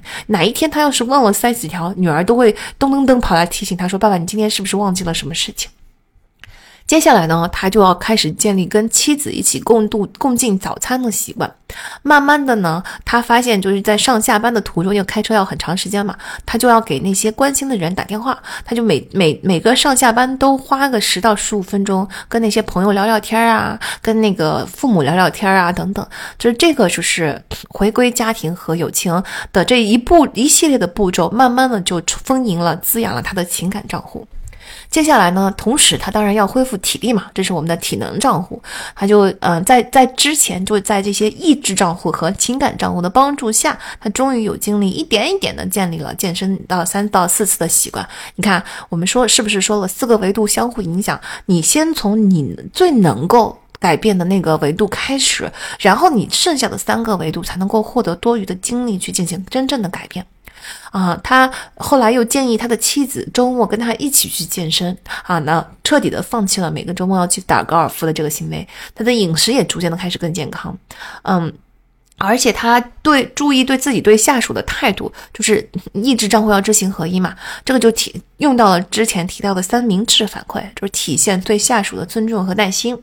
然后最后来到处理工作琐事的这一块，就是他的思维账户。那他就首先要对工作做一个优先级的划分。他意识到所有的琐事虽然需要处理，但是他的优先级不应该在我每天来的第一件事儿。我每天来的第一件事儿最重要的就是把那些已经拖延很久的创意项目、设计项目、长远真正有意义的那些大项目拿出来，每天花一个小时在大项目上，接下来才去处理那些公司琐事。然后呢，他也采取了 A、B 切换模式，每工作三到四。个小时就稍微的休息一会儿，对他来说，最最好的休息是在附近的书店去转十五分钟。他的最大的难题其实是频繁出差的话，如何在出差的过程中保持这些新习惯？所以一点点的罗杰又建立起来。比如说，他要随身带着健康的零食去跟他出差。他有了这个健康的零食之后，在出差的过程中就比较少吃垃圾食品，以及他总是预定有健身房的酒店。那他出差的时候就不能以没有健身场所为理由为借口去呃打破他的健身习惯。总之呢，这所有的这个一套改变下来，其实不用我说结果，大家听下来也会明白。嗯，每一个步骤，每一个改变，都是在进行对自己的滋养。慢慢的，罗杰整个所谓的中年危机，所谓的这些所有过去的问题，全部都解决了。改变其实不是一夜之间的，我们需要面对自己累积的多年的情绪，一点点的疏解之后，大部分的人才能够找到真正进行改变的剩余的力量。好，今天我们这期节目做的很长了，感谢大家有耐心听到这儿。那我们来做一个小总结。呃，我们最重要的是要知道四件事情。第一件事呢，就是精力它不是只有体力跟脑力，它分为四个维度。唯有这四个维度都被你滋养到了，或者至少里边的两三个维度，它必须要是非常丰盈的情况下，你整个人才会稳定在一个精力不错的状态中。然后，嗯，在这四个维度，它一定是相互影响的，比较复杂。还，你要给予一点耐心，一点点的去往里去增加改变。这里面尤其意志是一切的源泉，这是我们的第一点。第二点呢，我们需要的是 A B 切换的波动，大自然的韵律，生命的脉动，而不是一条直线。那我们要多做跟大自然韵律同步的活动。第三点呢，就是精力跟肌肉一样，你不锻炼它就会萎缩，所以我们一定要走出舒适区，经常的小挑战自己。第四点呢，就是仪式感对于这些改变来说非常的有用，非常的重要，而不只是门面功夫。最后的最后，我们非常快的来看一下，我们应该从哪里入手？懂得了这些道理，应该怎么样进行实操？从这四个账户中，建议大家一定要从挑自己最容易入手的那个账户，不然的话，万事开头难。一旦你遇到改变的压力太大，你就会缩回到老的习惯中去了。那这四个账户中，可能对大家来说更容易的是你的呃体能账户和你的情感账户。对于嗯人生经验还比较少、更年轻的朋友来说，可能更容易的是从体能账户开始。啊，增加运动的习惯，呃，改善你的饮食。当你的体力越来越充沛的时候，你就有余力去调整自己工作上的这些思维的账户，以及你的意志的账户，把所有的问题都想清楚，建立非常清晰和具体的价值观、价值取向体系。对于稍微年长一点、有人生经验的朋友来说，有可能我们需要做的第一件事情是先去处理自己的情感账户上很多的包袱，把过去的经历梳理清楚，把过去的这些情绪也一并梳理清楚。唯有你先放下这些包袱，然后让身上的负担轻一点，卸下一些石头，你才会有那个心力拿出来去改锻炼，去改变饮食，去呃让自己的体能也跟上。呃，就这个时候，对不同的人来说，可能切入点是不一样的啊。那这个就给大家参考，你们找到自己最适合的那个切入点才是最重要的。啊，非常感谢大家今天听到这里，那也欢迎大家来我们的呃我的微博和我们的读者群跟我一起讨论精力管理方面的心得和体验。你是从哪里切入的？你觉得今天的节目听下来之后，对你来说最醍醐灌顶、最改变认知的是哪一点？哪一个误解？那呃，follow 我的微博和加入读者群的方式，我会放在本期的文案中。那我们下期再见喽，拜拜。With you feels like Paris in the rain. Paris in the rain. Walking down an empty street. Puddles underneath our feet.